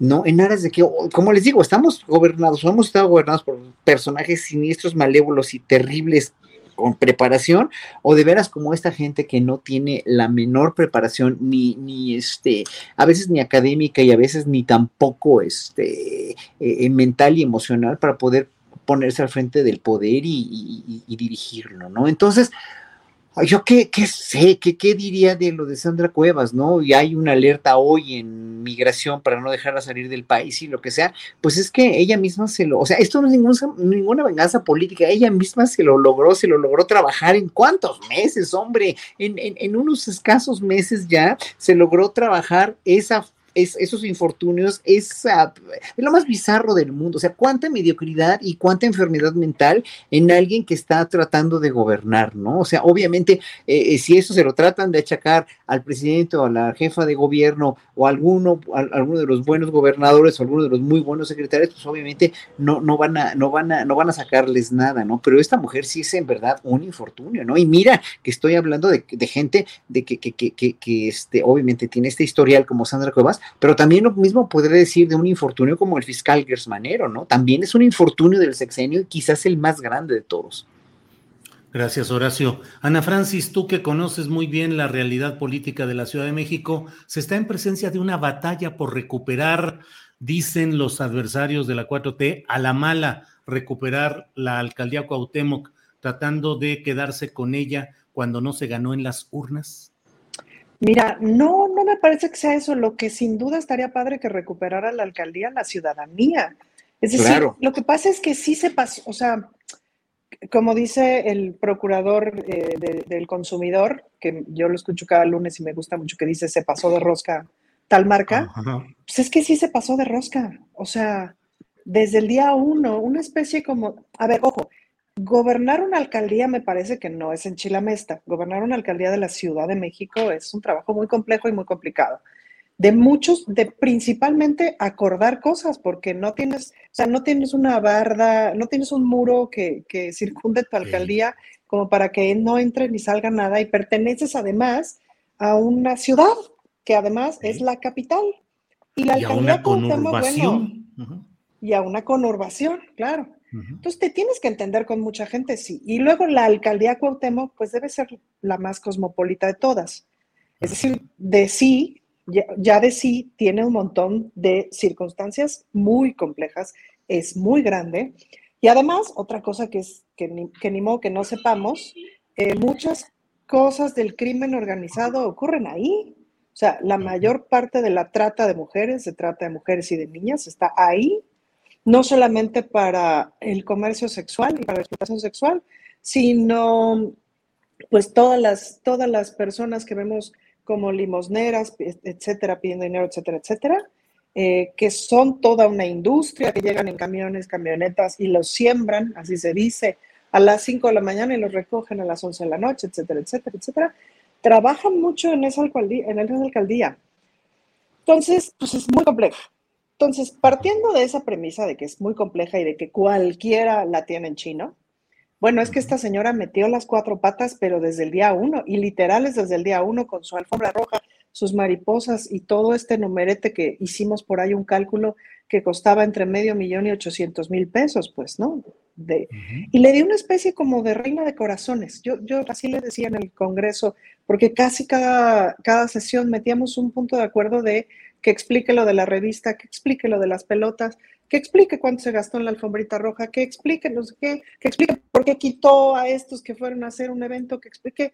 Incluso creo que fue la única alcaldesa en donde diputados de PAN, eh, PRI y, y Morena se pusieron de acuerdo juntos para subir un punto de acuerdo, ¿me explicó? Porque a los tres los había quitado de distintos eventos. Em, no hablaba con nadie, no salió luego, luego con esta cosa absurda de este corredor tipo Las Vegas en zona rosa. Em, no quisiera calificarlo como de locura, como dice Horacio, porque luego eso les exime de responsabilidad. Eh, pero es un personaje, por decirlo menos siniestro, en su camioneta blindada de millón y medio de pesos, que es decir, una de dos, o tiene el delirio de que la necesita o sí la necesita y entonces habría que pensar para quién trabaja si la necesita, ¿me explico? Que fueron toda esa serie de rumores que se han ido dando de para quién trabaja. Eh, trabaja Yo- para yo, perdón, perdón, cártel o yo- qué? Per- perdón. Ana yo dije, yo dije, yo no dije locura, en realidad psicosis. o sea, es una, es una, es una, exactamente, Es es una psicosis. Y aquí me dice Luis Antonio Herrera en el chat que, que quién soy yo para de- de- determinar que una persona está enferma. No, no, no, no, no. Yo no soy psicólogo ni, ni pretendo serlo, Luis Antonio. Entienda una cosa, señor. Yo lo único que, y usted también, cuando una persona es disfuncional mental o emocionalmente, pues se nota, y se nota que esta señora lo es, ¿no? Así es. Por ejemplo, nosotros somos gente, Sí. somos gente Disfuncional. Muy. ¿Somos qué, Fernando? Somos gente muy funcional. muy, muy Ah. cuerda, muy funcional. Yo nada más quisiera agregar al tema de, de- me, me quedo con una cosa de Sandra Cuevas que escuché en un programa de espectáculos de cuyo nombre no, no puedo acordarme. No sé si lo dijo Pati Chapoy o Pepillo, pero estaban hablando del vestido, ¿cómo es? Este, Carolina Herrera. Carol, Carolina Herrera. Carolina Herrera. Y de repente eh, di- dice un- una de las comentaristas, dice, wow con el vestido, qué buen gusto tiene Sandra Cuevas y qué mal se le ve. Esa está buena, esa Pero está el buena. vestidito, el vestidito no cuesta dos pesos. Ese es el asunto. Y no te alcanza para un vestido Carolina Herrera con un sueldo de alcaldesa, no te alcanza, Julio. Entonces, si no lo está pagando el sueldo de alcaldesa, entonces, ¿qué lo está pagando? Bien, Ana Francis. Eh, Fernando Rivera Calderón, ¿por sus ropas los conoceréis? Pues, pues miradnos nada más. Mira, mira yo, yo estoy bien, mira. No, hoy, hoy viene esa camisita, mira, muy bien. Sí, mira, mira, mira, mira. Horacio hoy está ocultando su situación indumentaria, porque no se le ve bien, nomás se le ven aquí como unas charreteras o no sé cómo se llaman esas cosas. Allá está Horacio viene ya. Muy, conser- muy conservador este, para otras veces, Horacio, pero Sí, muy bien. cierto, cierto. Sí, pero luego me dicen que parezco Mara Salvatrucha, entonces dices, no, no, no, hay, hay gente que de veras, no, no, no, ¿sabes cuál es el problema? Cuando, cuando estaba yo con lo de la discriminación de la, de la, de la, de la co- colega Otomí, ¿no? Que este, que fue tan sonado eso hace ya tres semanas, este, hubo muchos comentarios de, un- de uno de los programas que hice, creo que fue con los periodistas que me hicieron una entrevista de la compañera Brígida. Y entonces eh, un- salió uno a decir que yo como, o sea, que, que, incongruente que yo parezco criminal o Mara Salvatrucha, incluso en este programa también, en, el, en, el, en la mesa del más allá habido, ¿no? Gente que dice que como te ven, te tratan, dicen, hijo, dices, híjole, qué, qué patética es la gente todavía que piensa eso, ¿no? Que como te ven, te tratan. Incluso ahí me dijeron por ahí que me admiraban mucho como músico, pero que era horrible que para tocar y, y Vivaldi no pusiera yo frac, ¿no? O sea, dices, bueno, Ah. qué cosa tan, tan retrógrada, que era una falta de respeto a Bach que no tocara yo con frac. O sea, dices, híjole, o sea, irle a tocar Bach y Vivaldi al- a, los, este, a los compañeros chemos de ahí del hoyo de Iztapalapa sin llevar frac es un una falta de respeto porque le vas a tocar a gente drogadicta, drogada, le vas a tocar a gente, gente total y absolutamente en la pobreza, y Vivaldi que es para oídos cultos, o sea, fíjense nada más, o sea, cosas así como que dices, no, no es posible. ¿Cómo está la gente de indoctrinada? ¿Cómo es la gente de reaccionaria? Mucha gente sí es muy, este, en, ver- en verdad, en verdad, todavía estamos en el- con ese estigma clasista, racista, este, de pigmentocracia, pero además de cómo te ven, te tratan, ¿eh? Todavía el cómo te ven, te tratan, que es odioso, esa, esa, este, esa frase es muy vigente, está muy vigente en muchos lados, ¿eh? Y, y digo, hoy me puse esta camisa, aunque no tenga mangas, y está rotita, pero pues ahora sí que para variarle también de indumentaria, ¿no? Muy bien, Horacio. Fernando Rivera Calderón, hoy es 18 de marzo, es el día de la expropiación petrolera, es decir, se conmemora históricamente. ¿Se sabe usted alguna declamación patria alusiva? Eh, ¿Qué hacías tú? ¿Participaste en algunos festivales escolares o de adole- adolescente eh, para conmemorar esta fecha? Eh, ¿O qué hiciste? ¿Qué te evoca o qué te significa el petróleo y el 18 de marzo?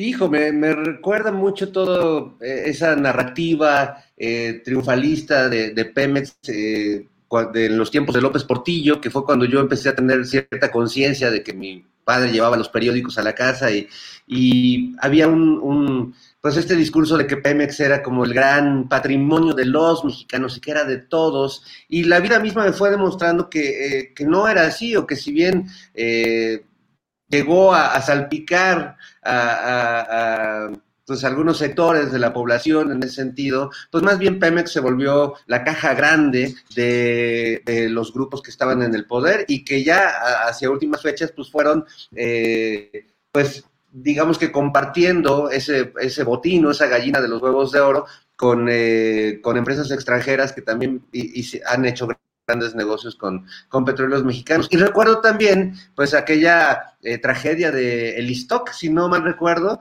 que un derrame en, el mar muy, muy catastrófico, un, un incendio, eh, y que tardaron mucho tiempo en apagar, y que, bueno, pues fue como un poco el entendimiento de de por qué Ramón López Velarde dice que eh, en realidad los veneros de petróleo que tenemos nos los dio el diablo y no Dios, porque eh, es una bendición maldita, por así decirlo. Pues en este marzo hay muchas eh, eh, fechas eh, simbólicas y dignas de analizar. Eh, Ana Francis Moore, el 23 de marzo se va a cumplir pues un aniversario más del asesinato de quien era el candidato presidencial del PRI, Luis Donaldo Colosio, en Lomas Taurinas. ¿Qué tanto crees que cambió México a partir de aquel momento? Si crees que de no haber sucedido esa tragedia, el curso de México hubiera sido distinto, o si el sistema finalmente iba tan enrolado en su ritmo y en su cadencia que nombres o apellidos de una manera o de otra, el resultado histórico hubiera sido parecido al que ahora tenemos. ¿Qué opinas, Ana Francis? Sospecho que el resultado histórico hubiera sido más o menos parecido, pero creo que fue como la primera vez, o por lo menos la primera vez que yo tenga registrado en mi vida, que vimos que se llevan recio, pues, ¿no? O sea, que, que era muy evidente que a Colosio lo habían matado los propios priistas. Por lo menos esa era la lectura popular, o sea, lo que se dijo en el pecero, lo que se, porque además me acuerdo perfecto que cuando me enteré, iba yo en un pecero por eje 8, y era como lo que se decía, pues, porque, porque nada podía ocurrir si no lo decidían los priistas, pues, ¿no? Entonces, en aquel tiempo se decía, ¿quién lo mandó matar? Y decían, no, pues está pelón. Exacto. Está pelón. Pues, pelón el asunto, quién sabe.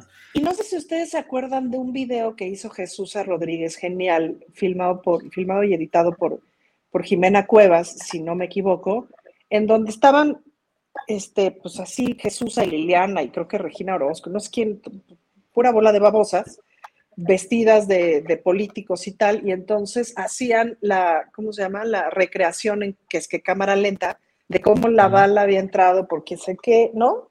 idiotísima, pues, ¿no? Es decir, hacían una recreación tal cual había explicado, supongo que la Procuraduría en aquel entonces, o quien sea que haya explicado de lo que había pasado, y era, pero bueno, pachequísimo todo el asunto, ¿no? Todo aquel eh, rumor que se dio de si Mario Aburto, etcétera, etcétera, si era el mismo, si no era el mismo, si...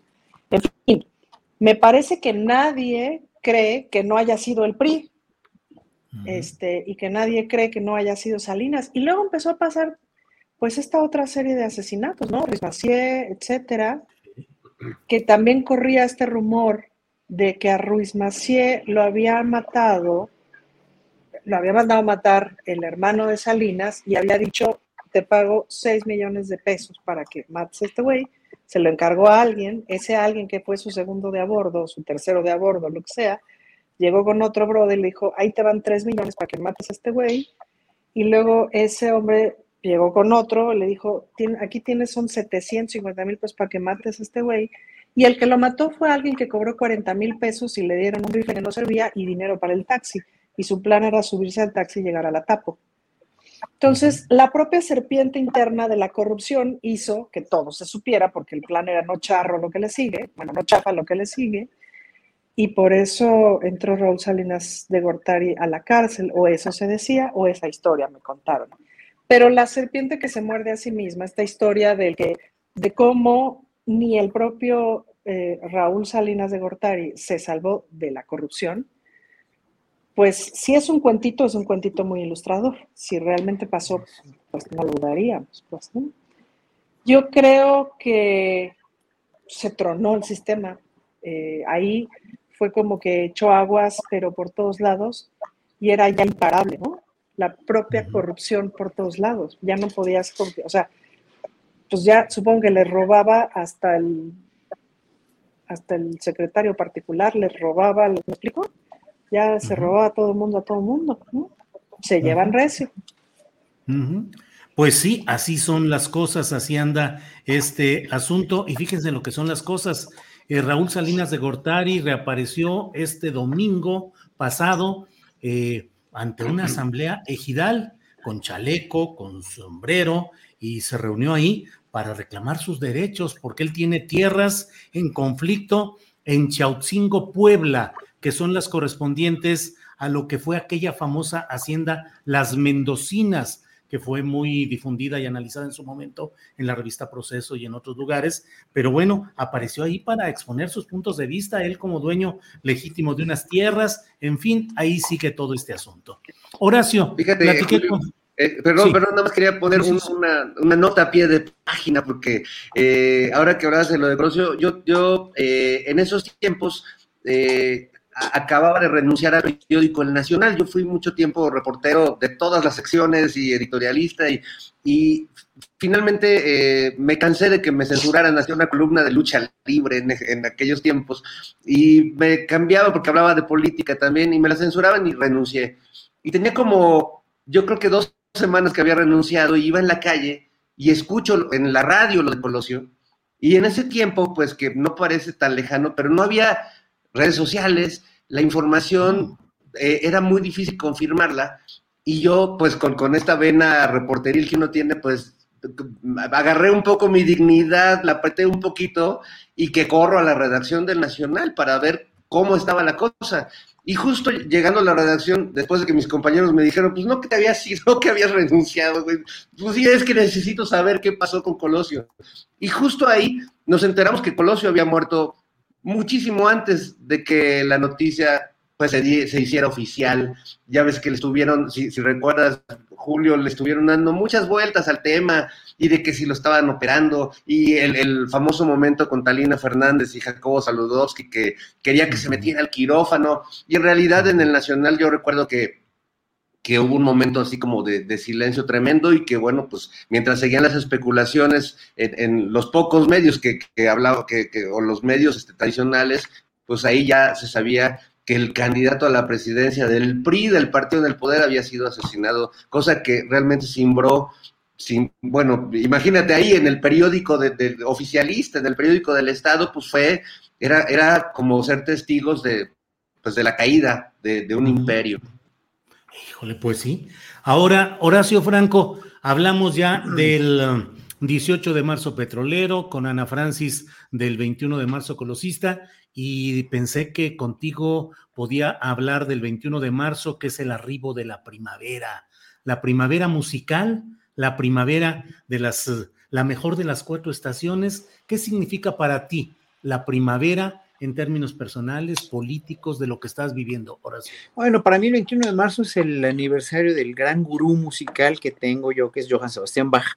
Otro gran gurú político, que es Benito Juárez, obviamente, va a ser la inauguración del aeropuerto, que es una magna, realmente una magnífica obra. Y qué buena entrevista la que, la que este, la que le hiciste sobre el, el, libro al, al ingeniero, a, al exsecretario de Comunicaciones. Javier Jiménez Espriu. sí, a Jiménez Espriu, que, que es en verdad, yo pensé que se iba a lanzar, se le iba a lanzar al yugular con ese título. Qué bueno que dijiste que ese libro, este, que el título es bastante tendencioso, porque en realidad es muy tendencioso a mal pensar, ¿no? Pero pues Jiménez Espriu fue uno de los autores de la, de la, este, de la cancelación del aeropuerto de Texcoco, y creo que habló muy bien, y creo que es una gente, yo lo conocí cuando era yo diputado constituyente, que tuve el, infortunio que ya conocen, él estaba como diputado constituyente también, y es una de las personas más preclaras, más, eh, más honestas, más cariñosas en el sentido, eh, eh, eh, en el sentido verdadero de la palabra, ¿no? Más afables que conozco,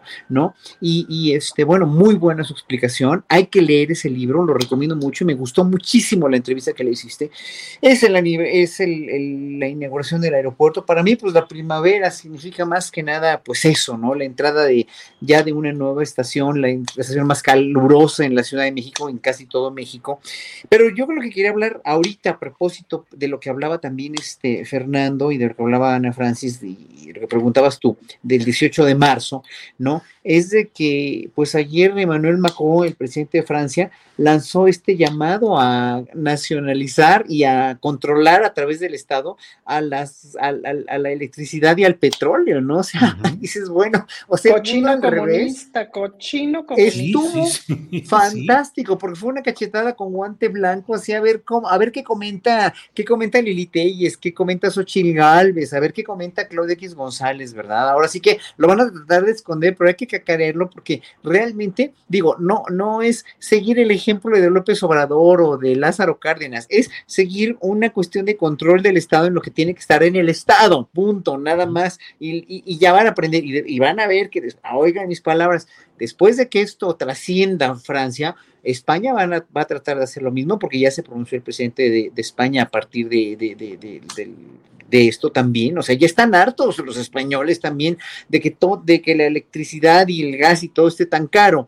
Se van a pronunciar todos los europeos conscientes. El problema es que Europa también está manejada por un puño terrible, un puño pequeñísimo, porque es pequeño a comparación de la población en general, y no hay que culpar a los europeos, tampoco hay que culpar a los norteamericanos, al pueblo norteamericano consciente y pensante, porque obviamente hay de todo, pero pues es un es un pueblo manipulado por una minoría total y absolutamente convenenciera, neoliberal y verdaderamente muy facciosa que en realidad ha hecho del mundo los últimos 25 o 30 años, eh, hablo de Europa en particular aquí en este caso, pues un desmadre, ¿no? Un desmadre de mala y pésima repartición de la riqueza. Entonces, bueno, pues el 21 de marzo ya pues, sí, viene una nueva, una nueva estación, pero lo que yo más celebro en realidad es el nacimiento de Johann Sebastián Bach, que bueno, para una amiga mía que, que murió hace poco, Coral Mesina, era Johann Sebastián Dios, que tenía razón, porque para mí es verdaderamente de lo más de lo más eh, eh, impresionante su música. Oigan Bach siempre que, siempre que puedan, oigan Bach. Gracias, Horacio. Oye, pero em, además la primavera este, nos recuerda a, don Benito Juárez, que sabemos que es como el, el pater de la 4T, porque además recordemos que don Benito de, niño era pastorcito y él creó esta famosa frase del respeto al borrego ajeno es la paz, Julio. ¿El respeto al qué? al borrego, ajeno, Julio. Que ahora pues, está, pues tan, de moda, ¿no? Se pone de moda europea. Voy a proponer esa frase para inscribirla en letras de oro en el Congreso de la Ciudad de México. El respeto al borrego ajeno es la ah, Ahí le encargo, diputada, por favor. Cómo no, con todo gusto hacemos esa propuesta. No, yo puedo decir una cosa, Julio. Sí, sí, pues es que yo sí quiero ir a la inauguración del aeropuerto y no estoy invitada. Yo igual, pero tampoco estoy invitado. Ya pero bueno, se, pueden ir en un taxi aéreo. ah, en el helicóptero. En el helicóptero, sí. Pues es cuestión de nomás una leve feria, se suben y ya estando allá, pues ya aquí, ni modo que los. Sí, claro, yo creo que ese es el camino, ¿no? Ana Francis. Ay, no sé, pero me da mucha emoción la inauguración. Va a haber 1.400 invitados, según, según lo que se ha dicho, 1.400 Claro, Julio, pero, pero, pues, pero pues yo soy diputada de la Ciudad de México apenas, ¿no? Estoy haciendo mis pininos. Deberíamos llegar, Podríamos llegar en unos mamuts así, montados en unos A dar el portazo. Vamos, muchachos, iremos el portazo. Así es. Ana Francis, ¿qué, ¿qué esperas de este? Digo, independientemente de que no tengas invitación, lo cual me parece preocupante, eh, pero bueno, Ana, Ana, Ana, Francis, ¿qué esperas pues de esta, de esta inauguración de este aeropuerto internacional Felipe Ángeles? contrastado con las críticas tantas que se hicieron, contrastado con quienes pensaban que no estaría a tiempo y por otra parte también qué problemas logísticos le ves tanto en la llegada hasta allá como en el número de vuelos que puedan operar ahí. Ana Francis. Yo la verdad esperaría que los próximos seis meses este, se fueran resolviendo como todos los problemas logísticos. Sospecho que al principio va a haber muchos problemas logísticos de todo tipo, es decir, de eh, tiempo de llegada, no sé qué, eh, número de vuelos supongo que se van a ir sumando, qué bueno que no se hace todo de un trancazo. Sospecho que inaugurar un aeropuerto de esa magnitud pues no es cosa sencilla. Y además me, ha sorprendido mucho como la rapidez de la obra, ¿no? Estábamos acostumbrados a esas obras, no sé si se acuerdan de los puentes de Churubusco, eh, no el de Centenario, sino el otro, el de Universidad, etcétera, que tomaron, híjole, no me acuerdo, pero seis años, ocho años, no me acuerdo cuándo, este, estábamos acostumbrados a que esas obras tardaran muchísimo. Bueno, la carretera de Oaxaca hacia Puerto Escondido, que, que creo que ya va a inaugurar este año, ¿no? Pero lleva 15 años, no sé cuántos construyen, no sé. Em, entonces, eso me ha sorprendido para bien, como la rapidez de la obra. Que espero, espero que esté chidísimo el aeropuerto. Esa es la esperanza que yo tengo, esa es la expectativa que yo tengo. Em, la verdad es que el aeropuerto, yo he sido viajera bien frecuente en los últimos 15 años, básicamente me he subido a muchísimos aviones en muchísimos lugares del mundo.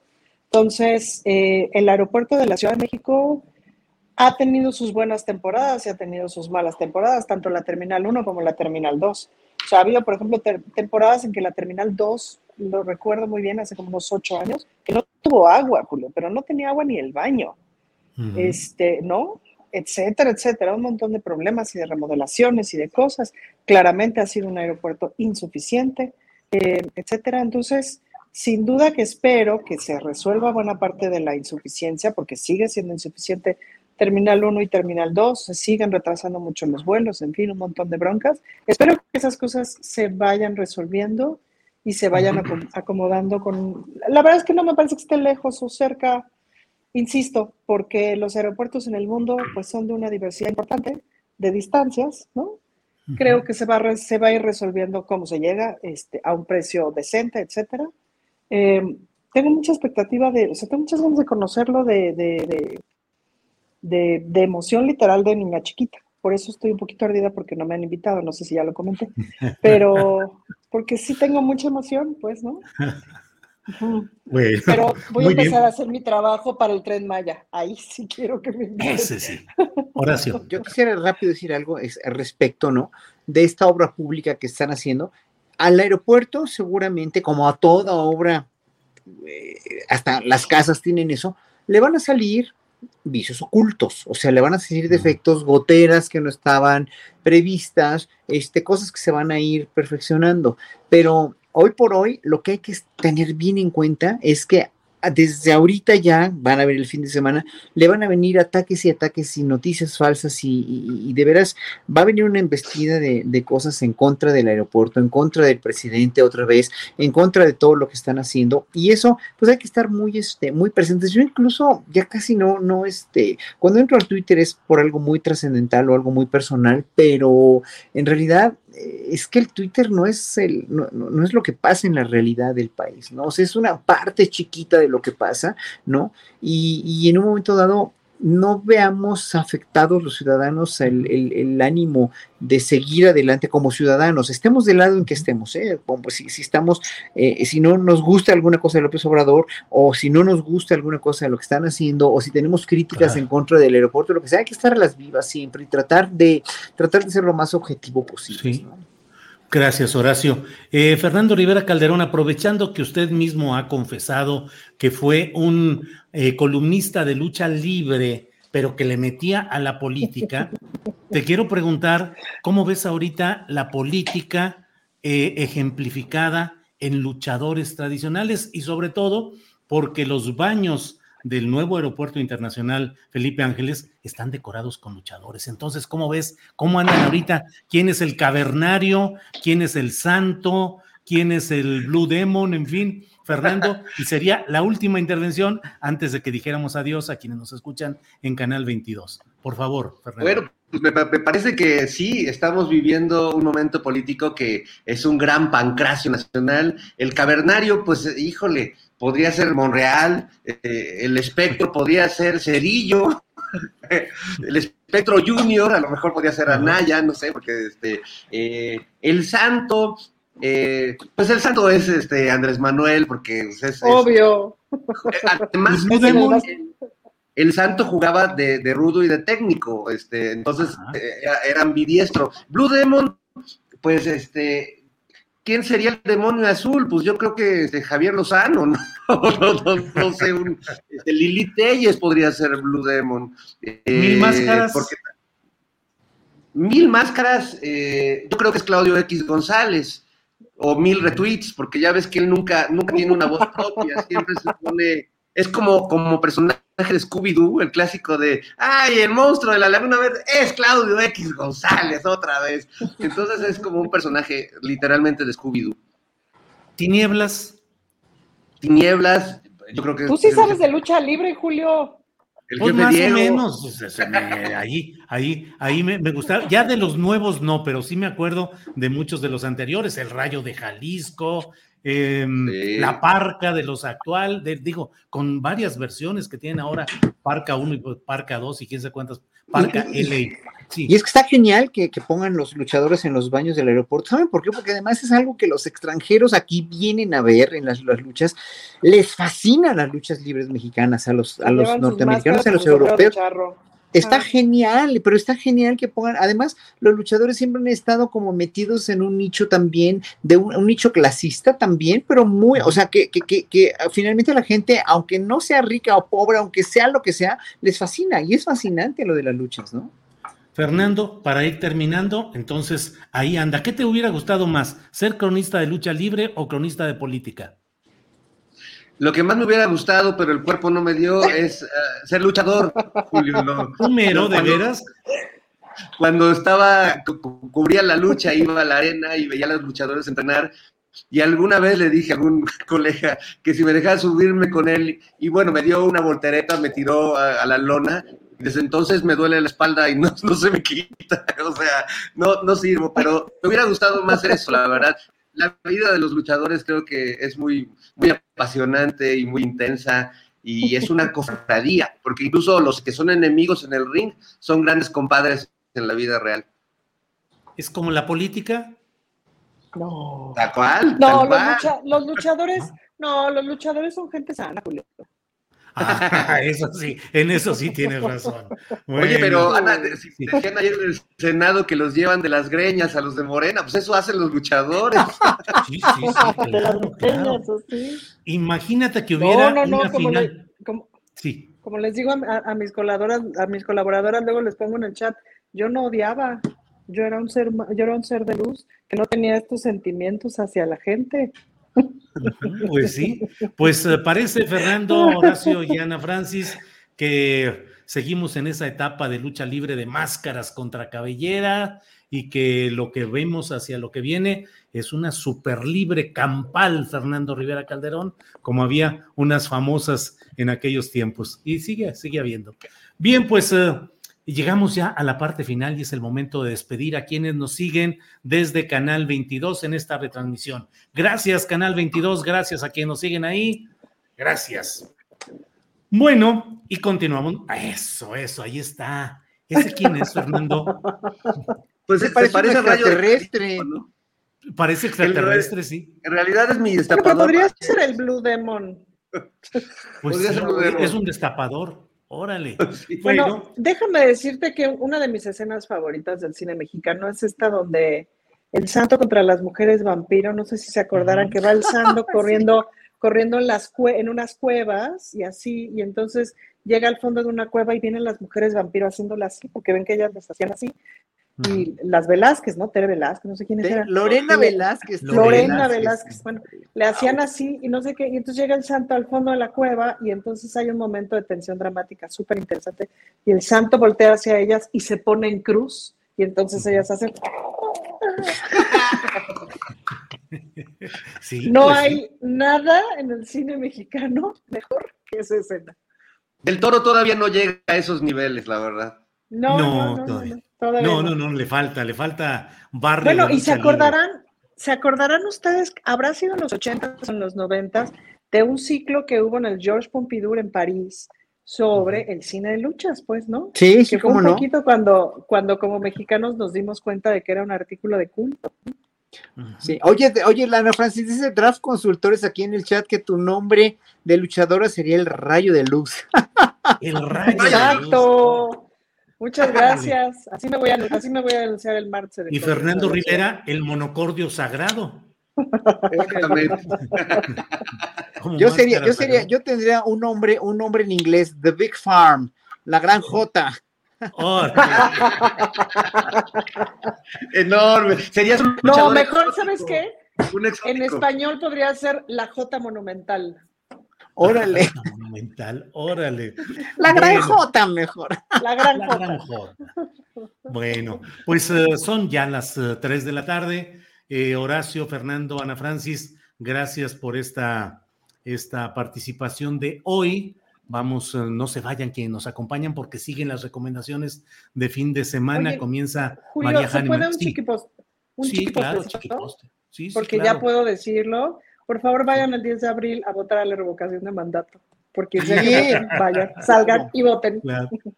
Ya puedes Ya, decirlo, así gracias. es. Bien, Sí, pues yo, yo, yo siempre lo he dicho, así que yo no soy servidor público, ahora sí que vayan y voten. perfecto. Fernando Rivera, muchas gracias y buenas tardes. Gracias, buenas tardes y aprovecho esta despedida para este, mandar un homenaje al único panista que me ha caído bien en la historia, que es Pancho Cachondo, que se nos fue esta semana. Ay, La sí. verdad es que hubo, hubo una temporada donde compartimos varias juergas porque yo vivía enfrente del Men's Club, entonces él se la pasaba ahí y de ahí nos Eso íbamos era a un bar. Es Eso otro geopolítica. Sí, sí, Geopolítica, Julio. Sí, sí, pues sí. Lo que le pasa, ¿Qué se un reportero tiene que estar en el lugar correcto. Claro, claro. Y un, y un científico experimentar con lo que sea, o sea, aplicarse las vacunas, todo. Entonces, pues hay que explorar y hay que hacer el trabajo. Claro. Bien, pues Horacio Franco, gracias y buenas tardes. Muchas gracias y gracias a todo el auditorio que está muy prendido. Eh, tenemos un poquito menos de, de audición que la vez pasada, son 7500, estamos muy bien de audición. Muchas gracias a, a la audiencia por sus comentarios tan, tan elocuentes y muchas gracias a todos. Gracias, Ana Francis, No. gracias y buenas tardes. Chao. Hasta luego. Gracias. Bye, bye. Adiós, bye, bye. Gracias. Hasta la próxima. Bien, ha sido la mesa del más allá en este viernes 18 de marzo de 2022. Y vamos a dar paso ya con Adriana Buentello, que ya debe estar aquí lista para... Adriana, buenas tardes. Ay, Julio, buenas tardes después del sustazo. Salí corriendo. Sí, saliste de veras, sí, sí, sí. Salí corriendo con, con, el Alvin. Perdón, los abandoné, pero híjole, ya ahorita, sobre todo que pues uno no sabe en qué condiciones quedó su casa después del 2017. Eh, sí, pues más vale, más vale correrle. Sí, sí, sí. ¿El Alvin todo bien también? Sí, ahora se portó mejor. Ahora, ahora no tuve que empujarlo solito, casi, casi ya solito va, entró. Ya va, ya va aprendiendo de todo esto. Bien. Sí. Pues Adriana, nada más, pues sí. no, antes, antes nada más de comentarles, eh, bueno, de entrar a las recomendaciones, Julio, brevemente comentarles que este sismo, bueno, no lo sentimos aquí en la Ciudad de México, este, fue uno de una magnitud de 4.8 en escala de Richter y al, con 6 kilómetros al sureste de Acapulco, eh, Guerrero, a las 13.53 minutos, Julio, y pues justamente estabas en esta entrevista con el querido doctor Lorenzo Meyer. Afortunadamente, pues no, no se sintió, no se sintió acá y, y, y pues eh, sí vimos a mucha gente salir de sus casas y, y, de los edificios, Julio. Y pues si me permites, ahora vamos ya a entrar a las recomendaciones para cerrar con broche de oro este programa, Julio. Adelante, adelante, Adriana, aquí estaré atento. Gracias. Y pues nos vamos con María Hahnemann porque nos tiene una gran sorpresa, una gran entrevista. María, ¿cómo estás? Muy buenas tardes. Hola, de Julio, tercera semana de marzo y fue hace dos años en este puente cuando nos cambió la vida, por lo menos a los mexicanos. Ahora es la guerra que empieza a cancelar las actividades de los ciudadanos rusos, incluso los que se han opuesto abiertamente a esta guerra. Tal es el caso del joven y virtuoso pianista Alexander Malofev, pues la Orquesta Sinfónica de Montreal siente que sería inapropiado recibir al señor Malofev. Así lo escribió Pascal de Wimet, portavoz de la orquesta, en un comunicado. Pero pues ya iremos viendo cómo se va desarrollando todo este tema de la rusofobia. Pero en México las actividades siguen y la Sala del Cantoral tiene ya varias actividades. Para este 21 de marzo a las 9 de la noche hay un evento que cada vez que se presenta es un éxito. Así fue mi padre. Trata sobre la vida del rey José Alfredo Jiménez. Es un espectáculo musical en el que José Alfredo Jiménez Medel narra muchas historias acompañadas de testimonios en video y lo acompaña en la música el mariachi monumental de mi tierra, Mirna Lozano y Luis Alfredo Jiménez. Boletos en Ticketmaster. Pero eso no es todo. Para los amantes del jazz, también en el Cantoral, vayan buscando sus boletos, pues para el próximo sábado 26 de marzo a las 8.30 de la noche, de Quinta Producciones en colaboración con Jazz at Lincoln Center, presenta el tercer concierto del ciclo New York Jazz All Stars 2022 de J. Thompson Quartet. Boletos también en Ticketmaster y en la página que aparece en pantalla. No se pierdan estos dos eventos que prometen que van a estar buenísimos. Y esta semana, la Orquesta Filarmónica de la Ciudad de México se presentará mañana sábado 19 de marzo en el Templo de Santo Domingo, con un programa titulado Metales y Percusiones o FCM, en concierto bajo la dirección del maestro Julio Briseño en el marco del Festival de Primavera. Entrada gratuita, cupo limitado. Hay que aprovechar a esta gran orquesta. Y si ya no pueden llegar, el domingo 20 a las 12.30 horas se realizará en su sala sede la Sala Silvestre Revueltas del Centro Cultural Oliño Lisli. El repertorio a interpretar serán obras de Webb, Gabrieli, Mussorgsky, Holtz, entre otros. Y la entrevista de hoy es con una gran, gran, gran mujer mexicana, artista de pies a cabeza, la gran compositora Gabriela Ortiz. Maestra, es un honor tenerla en este espacio. Muchas, muchas gracias por su tiempo. No, gracias a ti, María, por la invitación. Maestra, es usted una de las mujeres que más inspiran a otras mujeres en la música. ¿Qué palabras nos diría a las mujeres que estamos empezando esta carrera? Bueno, mira, la carrera de música es siempre apasionante. Yo creo que escoger el, el, arte en general es, es algo... Yo siempre he dicho que la música nos elige a nosotros y no nosotros a ella, ¿no? Siempre lo he pensado y cuando menos te das cuenta estás inmerso en este mundo que es maravilloso.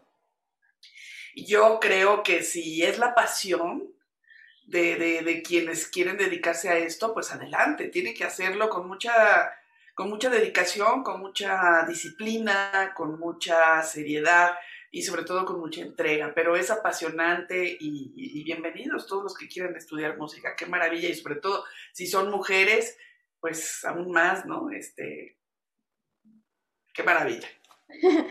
No puedo dejar de mencionarlo más en este mes de la mujer. Ser mujer ha sido complejo para su carrera, o sea, le ha costado más trabajo que los hombres.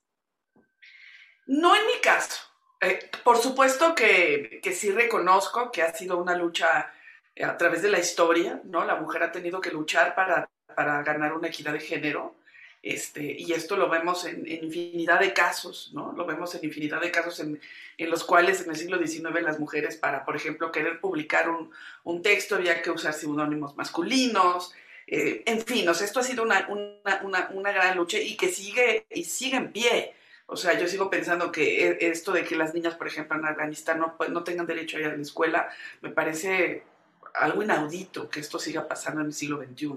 O sea, el, no, no, esto no ha terminado y yo creo que hay mucho por hacer, mucho por, por seguir hacia adelante, sobre todo eh, tratando de encontrar esta equidad de género y sobre todo algo que a mí me preocupa mucho es la violencia hacia la mujer. Eso es algo que, definitivamente se tendría que erradicar y es algo que, en, lo cual tenemos que estar conscientes de que esto sigue sucediendo desafortunadamente. En el caso del arte, yo creo que gracias a otras eh, mujeres en la música nos han abierto la puerta a nosotras para seguir adelante y creo que mi trabajo en, en, este caso también le abre la puerta a las nuevas generaciones, es decir, nos estamos abriendo puertas unas a otras y creo que eso es muy importante, ¿no? El hecho de que de que yo sea la primera mujer que entró a la academia como compositora a la Academia de Artes en México, por ejemplo, a mí lo que me, lo que me deja es pues abrir el, el, el, espacio a otras mujeres compositoras mexicanas, que tenemos muchísimas y que son excelentes, ¿no? Y, y que esto sea el inicio de algo que siga creciendo, ¿no? Y que mi trabajo sirva de ejemplo a las demás generaciones. Ahora, en el caso específico de la composición, te diría que no es fácil. La música contemporánea nunca es fácil no importa si es hombre o si es mujer, y más aún si es uno latinoamericano. Eh, abrirse brecha a nivel internacional ha sido difícil, pero en particular no te podría decir si es exactamente porque he sido mujer. Yo creo que la combinación de ser mujer, de ser una compositora mexicana y latinoamericana, sí me ha costado mucho trabajo abrirme un espacio, sobre todo a nivel internacional. Ok. Y maestra, ¿qué o sueños le faltan por cumplir? Pues mira, he logrado ya muchas cosas y, estoy en un momento pues muy intenso de mi carrera. Estoy muy agradecida eh, con muchos intérpretes sobre todo y con mucha gente que ha creído en mi trabajo. Entonces en ese sentido me siento muy satisfecha. Obviamente siempre quieres, eh, tienes ideas, ¿no? Este, tengo idea de, hacer una, una cuarta ópera, pero de gran formato y parece que ya se va a poder hacer.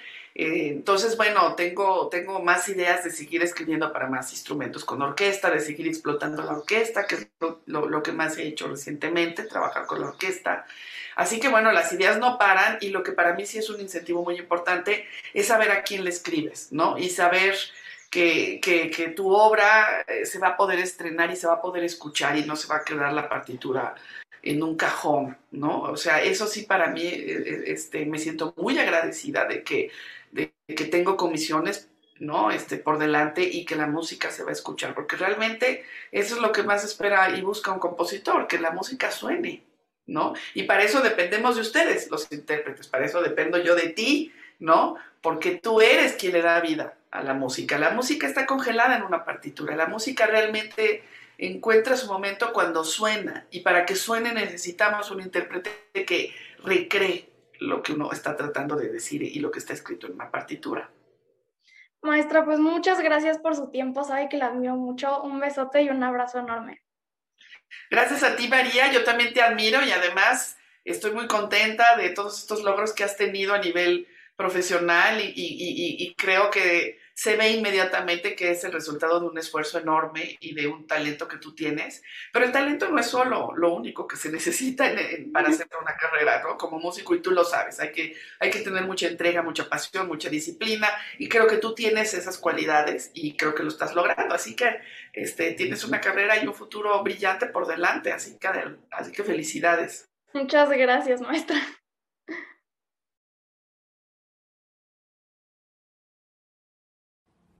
Pues ahí la tienen a la gran compositora mexicana Gabriela Ortiz. Sus obras han sido interpretadas por las mejores orquestas y directores del mundo. Todo un orgullo.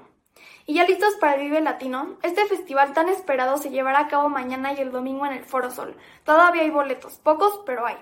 Y en la revista Chilango nos hace una lista de sobrevivencia para asistir a este festival una playera y un par de calcetines extra en tu mochila, tus cosas de valor en una cangurera, una batería externa cargada para el celular, acordar con tus cuates un punto de encuentro por lo que sea, y un consejo de tía es un buen bloqueador.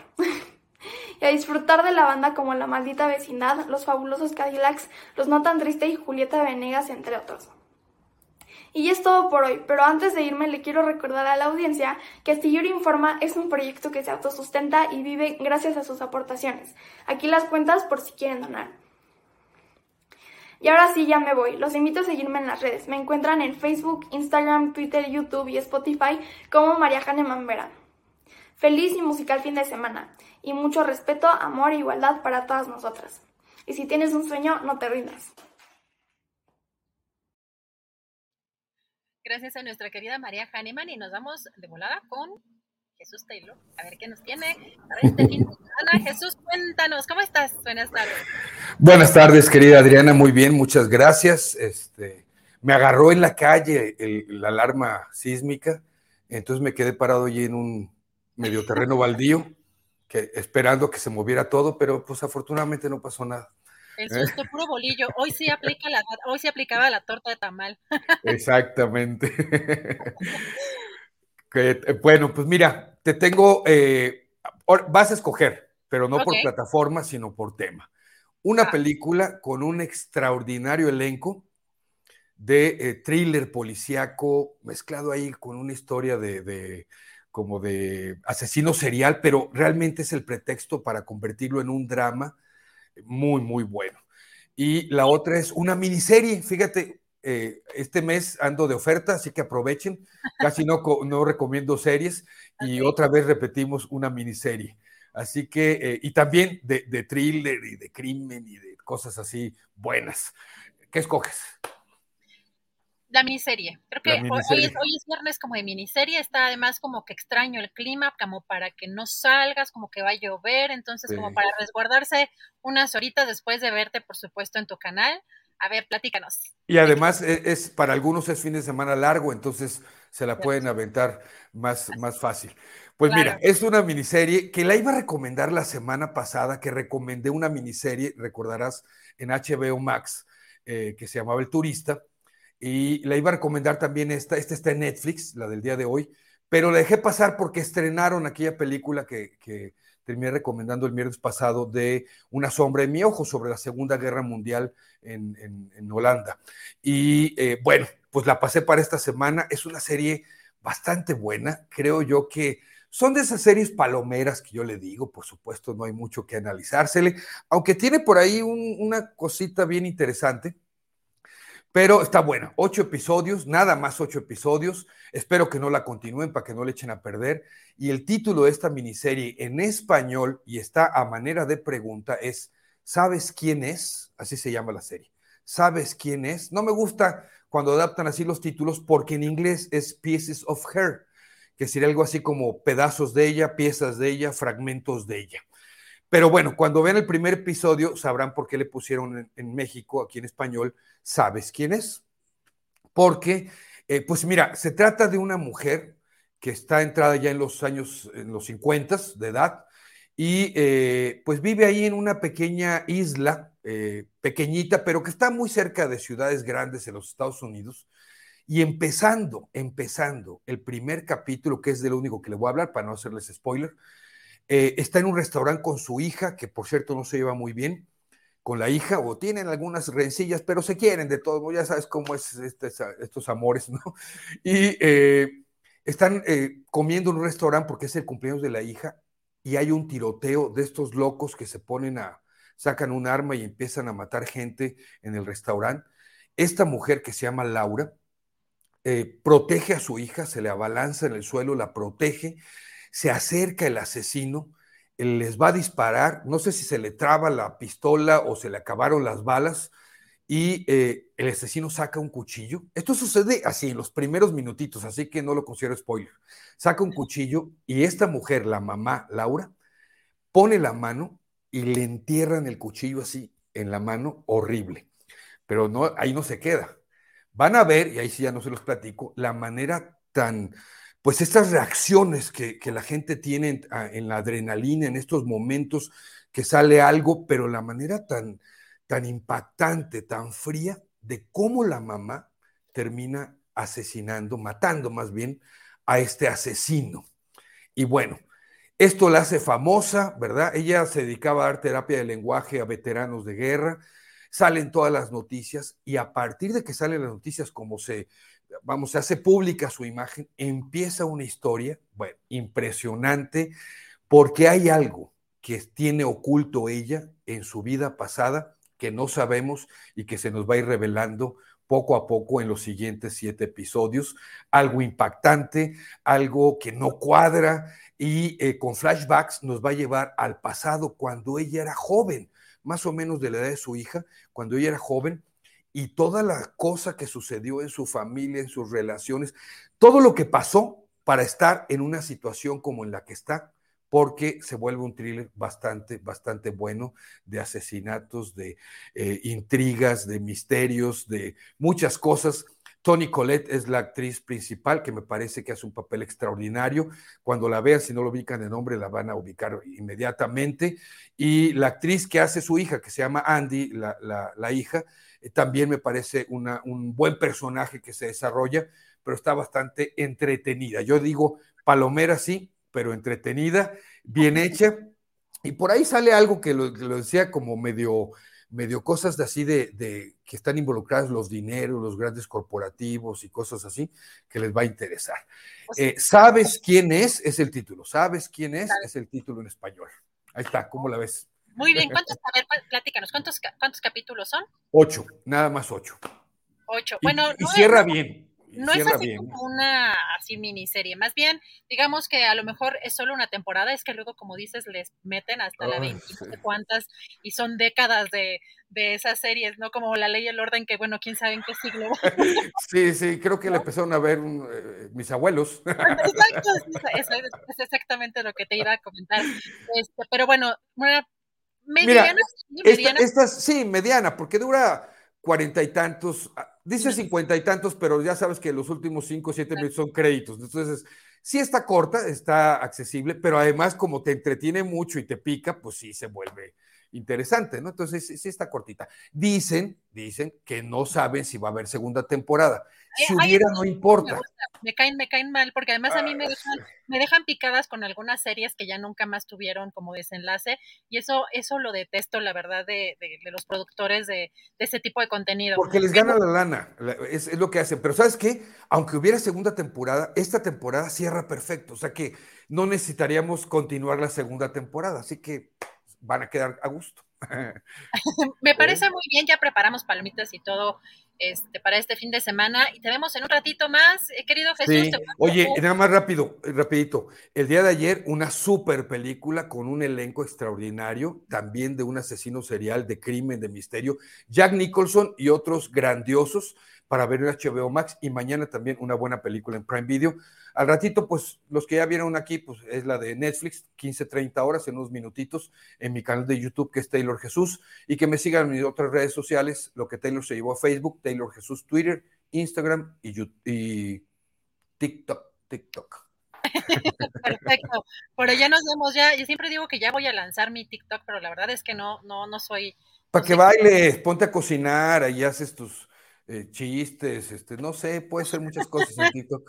No, los chistes, creo que los chistes me salen, me salen peor que la cocina, así que no, se, te dan. No los voy a poner a sufrir. No, no sabía qué hacer, la verdad, este, para, para ese tipo de cosas, pero te mando un fuerte abrazo, nos vemos la próxima semana. Jesús. Igualmente, cuídense mucho. Gracias. Gracias, Jesús, y nos vemos de volada con Aldo, porque además lo veo que anda en la calle. A ver, ¿dónde andas, Aldo Sánchez? ¿Cómo estás? Bueno, no te escucho. Si quieres podemos hablar como en... en, en... te ah, puedo intentar leer los labios. Lee los labios, exactamente. Que bueno, pues Como, bueno, yo muy bien, este, después de este sustito de la alarma sísmica, pero bueno, yo creo que más que el bolillo es más efectivo un tequila. Así que terminando el programa, eso haremos. Espera, espera, alto, alto, porque Fernando Rivera Calderón, él fue el, el, iniciador de este combo para la Ciudad de México, bolillo y tequila o bolillo y mezcal. Exactamente, pues sí. O, bolillo y cerveza. chopeadito.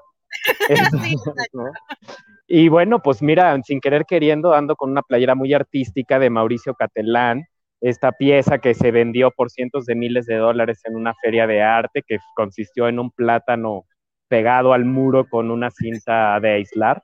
Y bueno, pues, sin querer queriendo, me la acaban de regalar y estoy muy contento. Pero antes de, de, ir con las recomendaciones de galerías, nada más que dos avisos parroquiales también que este, pues que vayan a, ver el trabajo de las reinas chulas al vicio, al Teatro del Vicio, a Nosfregatu, se van a reír muchísimo y van a ver el talento de Cecilia Sotres y de Nora Huerta. Y la gran cabaretera ilustrada Street Haddad se presenta mañana en el Teatro de la Ciudad, a las 7 de la noche. Entonces, bueno, no pueden perdérsela. Por último, este, un saludo a este gran este, Francisco Telles Girón, que siempre nos ve y siempre nos, nos este, pone comentarios desde Orange County. Entonces, bueno, pues es muy halagador, la verdad, tener gente que, que pues que nos escuche y que haga el, el, el favor de invertir el tiempo en ver este gran espacio noticioso. Muchas gracias, Aldo. ¿Y qué nos tienes? Porque además hay un museo que vas a recomendar y la verdad es que pues la pandemia nos afectó en todo sentido y, yo tiene mucho que no regreso a uno de estos museos. La última vez que creo que fui a la exposición de Leonora Carrington, imagínate ya cuánto tiempo tiene. Sí, bueno, esa fue una gran exposición, debo decir, y, y ahora no es la excepción, pero ese es el Museo de Arte Moderno. Vamos a empezar con el Museo de Arte Carrillo Gil, para que las fotos que vamos a mostrar vayan en orden. Y el Museo de Arte Carrillo Gil, que bueno, siempre es una maravilla visitarlo, es, el museo que tiene la colección más grande de Orozco, pero ahora presenta una exposición titulada Transición fundido a blanco, que es del artista Enrique López Llamas, un artista originario de Aguascalientes, nacido en 1993. Y bueno, pues presenta esta exposición muy, muy personal que tiene que ver con reflexiones acerca de la salud mental de su padre y que, bueno, pues que incluyó, incluye hospitales psiquiátricos, este, medicinas psiquiátricas y, y es una reflexión muy personal acerca de este, este problema eh, que es el equilibrio mental, ¿no? Entonces, a partir de la pintura, él es un gran pintor y de objetos escultóricos y de algunas alusiones a artistas como Marcel Duchamp, pues Enrique López Llamas nos presenta esta exposición que se quita el 3 de abril, así que corran a verlo, el Museo Carrillo Gil está en Revolución 1608. Hoy estamos viendo a ver si nos, nos, de pronto creo que Aldo no entendemos mucho lo, que es eh, cierto tipo de arte. Como dices, hay eh, pues una dinámica medio compleja a veces de lo que implican cierto tipo de, piezas, ¿no? Que de pronto vemos esta caja, ¿no? Que veíamos unas cajas de medicamentos o como mencionabas, el propio plátano que tienes en, la playera, que la, eh, una obra carísima o que se vendió por, por muchísimo dinero. Eh, ¿Cómo podemos te preguntaría, Aldo, porque es muy diferente, obviamente, a otro tipo de arte. ¿Cómo podemos apreciar o desde qué perspectiva podemos apreciar esto que estamos viendo en pantalla? Mira, eh, la, obra de Enrique López Llamas es muy particular porque pues es un, es un artista que a pesar de su juventud tiene un gran oficio como pintor. Entonces, digamos, nos encontramos con estas instalaciones que tienen que ver también con el, con el ejercicio del muralismo, ¿no? Digamos, con esta, esta pintura de gran formato sobre el muro del, directo del museo y entonces vemos por un lado, digamos, ese talento como pintor y por otro lado también esa, esa empatía, esa conexión que sentimos por estar hablando de algo tan personal. Y siempre realmente este, podemos decir que el arte tiene que ver con esas reflexiones a partir de lo interno. Entonces yo creo que por ahí es por donde conectamos mucho y eso va muy de la mano con la exposición eh, que estamos viendo de paisajes fragmentados, que esta es una exposición ya en el Museo de Arte Moderno, que curada por Jorge Reynoso Pollens. Y bueno, paisajes fragmentados, este, nos habla acerca de esta generación de artistas de los 80. Es decir, la revisión empieza en el 75 y termina en el 94 con el movimiento zapatista. O sea, él escoge este periodo de, artistas que fue muy importante, este, digamos, sí para el siglo XX mexicano, pero eh, para los para mis contemporáneos, pues van a sentir mucha nostalgia porque pues son todos esos artistas que nosotros íbamos a ver eh, a, lugares más alternativos como La Quiñonera o como el Look, eh, pero además Jorge Reynoso Pollens ambienta la exposición con música que se escuchaba en los 80 y en los 90, o sea, podemos escuchar a Santa Sabina, por ejemplo, ¿no? Aragán y compañía, eh, porque toda esta generación de artistas eran como underground, o sea, digamos, eran marginales de alguna manera. En ese entonces no se exhibían en los museos de la misma manera que se exhiben ahora, los jóvenes, ¿no? Eh, sino que tenían que encontrar lugares alternos. Así vemos artistas como Mónica Castillo, Adolfo Patiño, Gabriel Macotela, Enrique Guzmán, Carla Ripe, Pablo Ortiz Monasterio. Hay que decir que Enrique Guzmán es homónimo del cantante, es un pintor maravilloso de los 80 y que el Museo de Arte Moderno tiene mucha obra de él. Y bueno, esta, la obra que tienen aquí es cortesía de la Galería Arbil, unos grandes galeristas mexicanos, ¿no?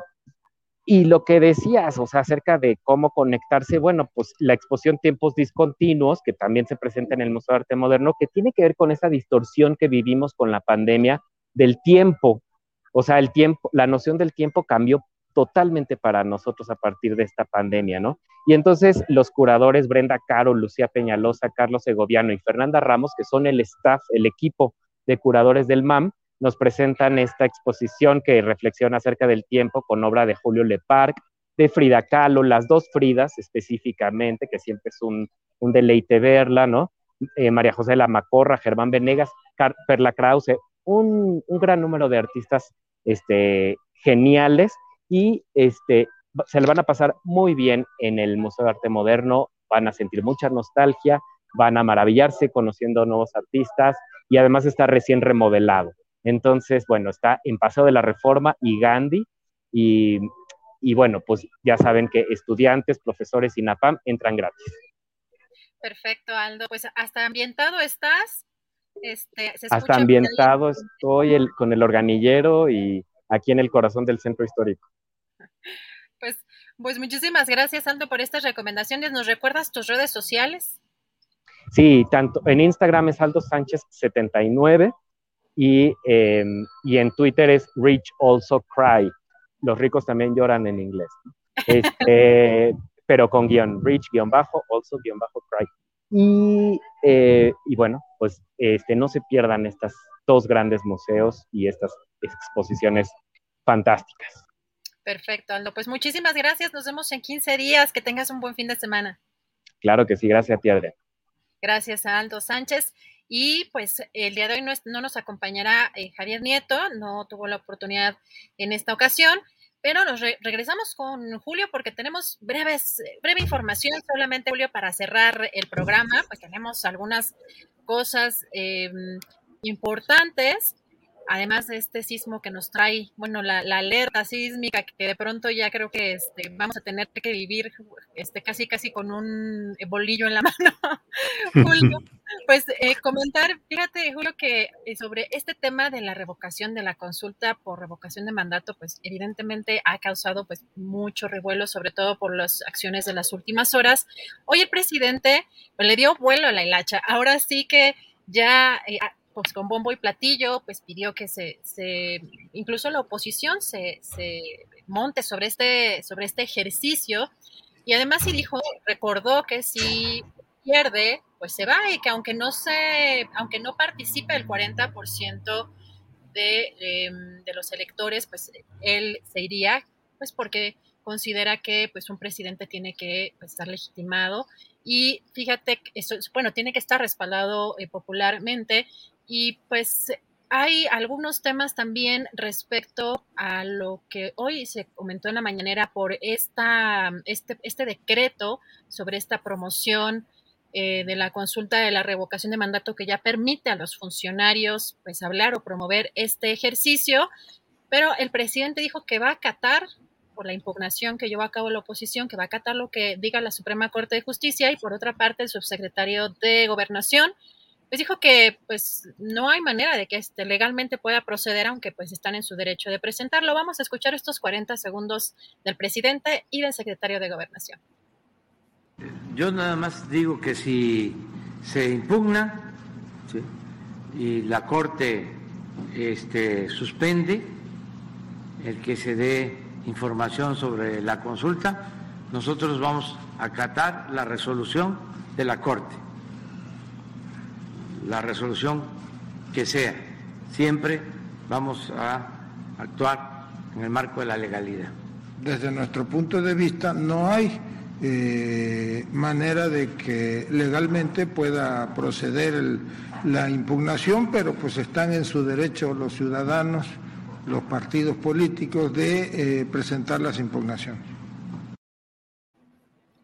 Pues Julio, estas declaraciones hoy en la conferencia mañanera desde Minatitlán en Veracruz y aquí en la Ciudad de México, la jefa de gobierno Claudia Sheinbaum aseguró que no se busca la destitución de eh, Sandra Cuevas como alcaldesa en la, en la alcaldía eh, Cuauhtémoc, por lo que eh, llamó a la, al Congreso de la Ciudad de México a hacer justicia y no un juicio político.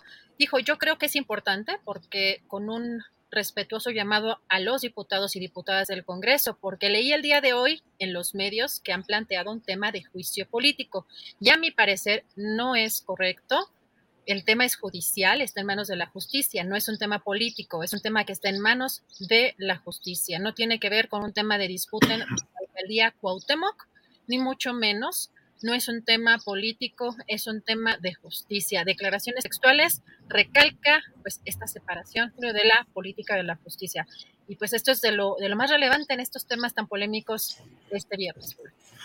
Bueno, pues uh, Adrián ha sido un, un viernes intenso, completito, con toda la información relevante que dimos al principio, con el complemento en esta parte final y bueno, pues con la plática con el doctor Lorenzo Meyer, el señalamiento de este festival eh, que se apropia o pretende apropiarse con un sentido de lucro de la cultura maya, este festival que se realiza en Izamal, Yucatán, y eh, pues la mesa del más allá, así es que, y las recomendaciones de fin de semana, así es que, oye, por cierto, déjame ser indiscreto, pero aprovechando el momento, mira nuestro compañero Sebastián, Sebastián Enríquez, míralo, hoy se ha eh, graduado en el Instituto Tecnológico Superior de San Pedro de las Colonias, el alumno Sebastián Enríquez Domínguez que obtuvo el primer lugar de aprovechamiento en calificaciones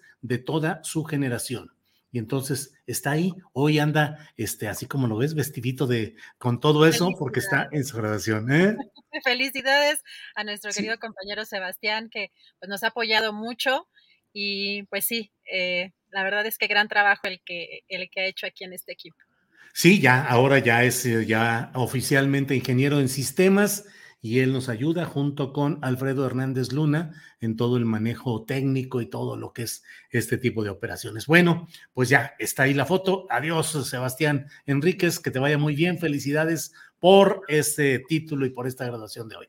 Bueno, Adriana, pues vamos a, a agradecerle a la audiencia, al público a la tripulación astillero y a descansar en este fin de semana, aunque ya sabe que si hay algo relevante, nos vemos eh, el sábado o el domingo en ediciones especiales. Hoy en la noche habrá videocharla astillada que normalmente la dedicamos a preguntas y respuestas.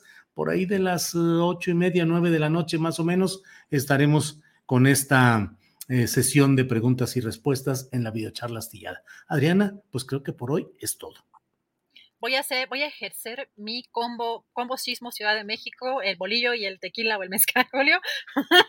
¿Cuál vas a escoger, el tequila o el mezcal? El mezcal. Vamos a, vamos a, sí, mezcal, mezcal, ya es, ya es, hora de mezcal, es día de mezcal, así que como decía Aldo, chopeadito, híjole, Julio, todavía no se me baja el susto. ay, ay, ay.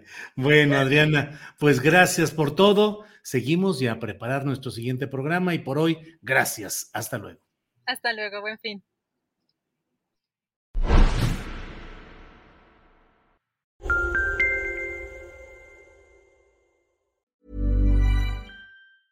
Hey, it's Paige DeSorbo from Giggly Squad. High quality fashion without the price tag. Say hello to Quince.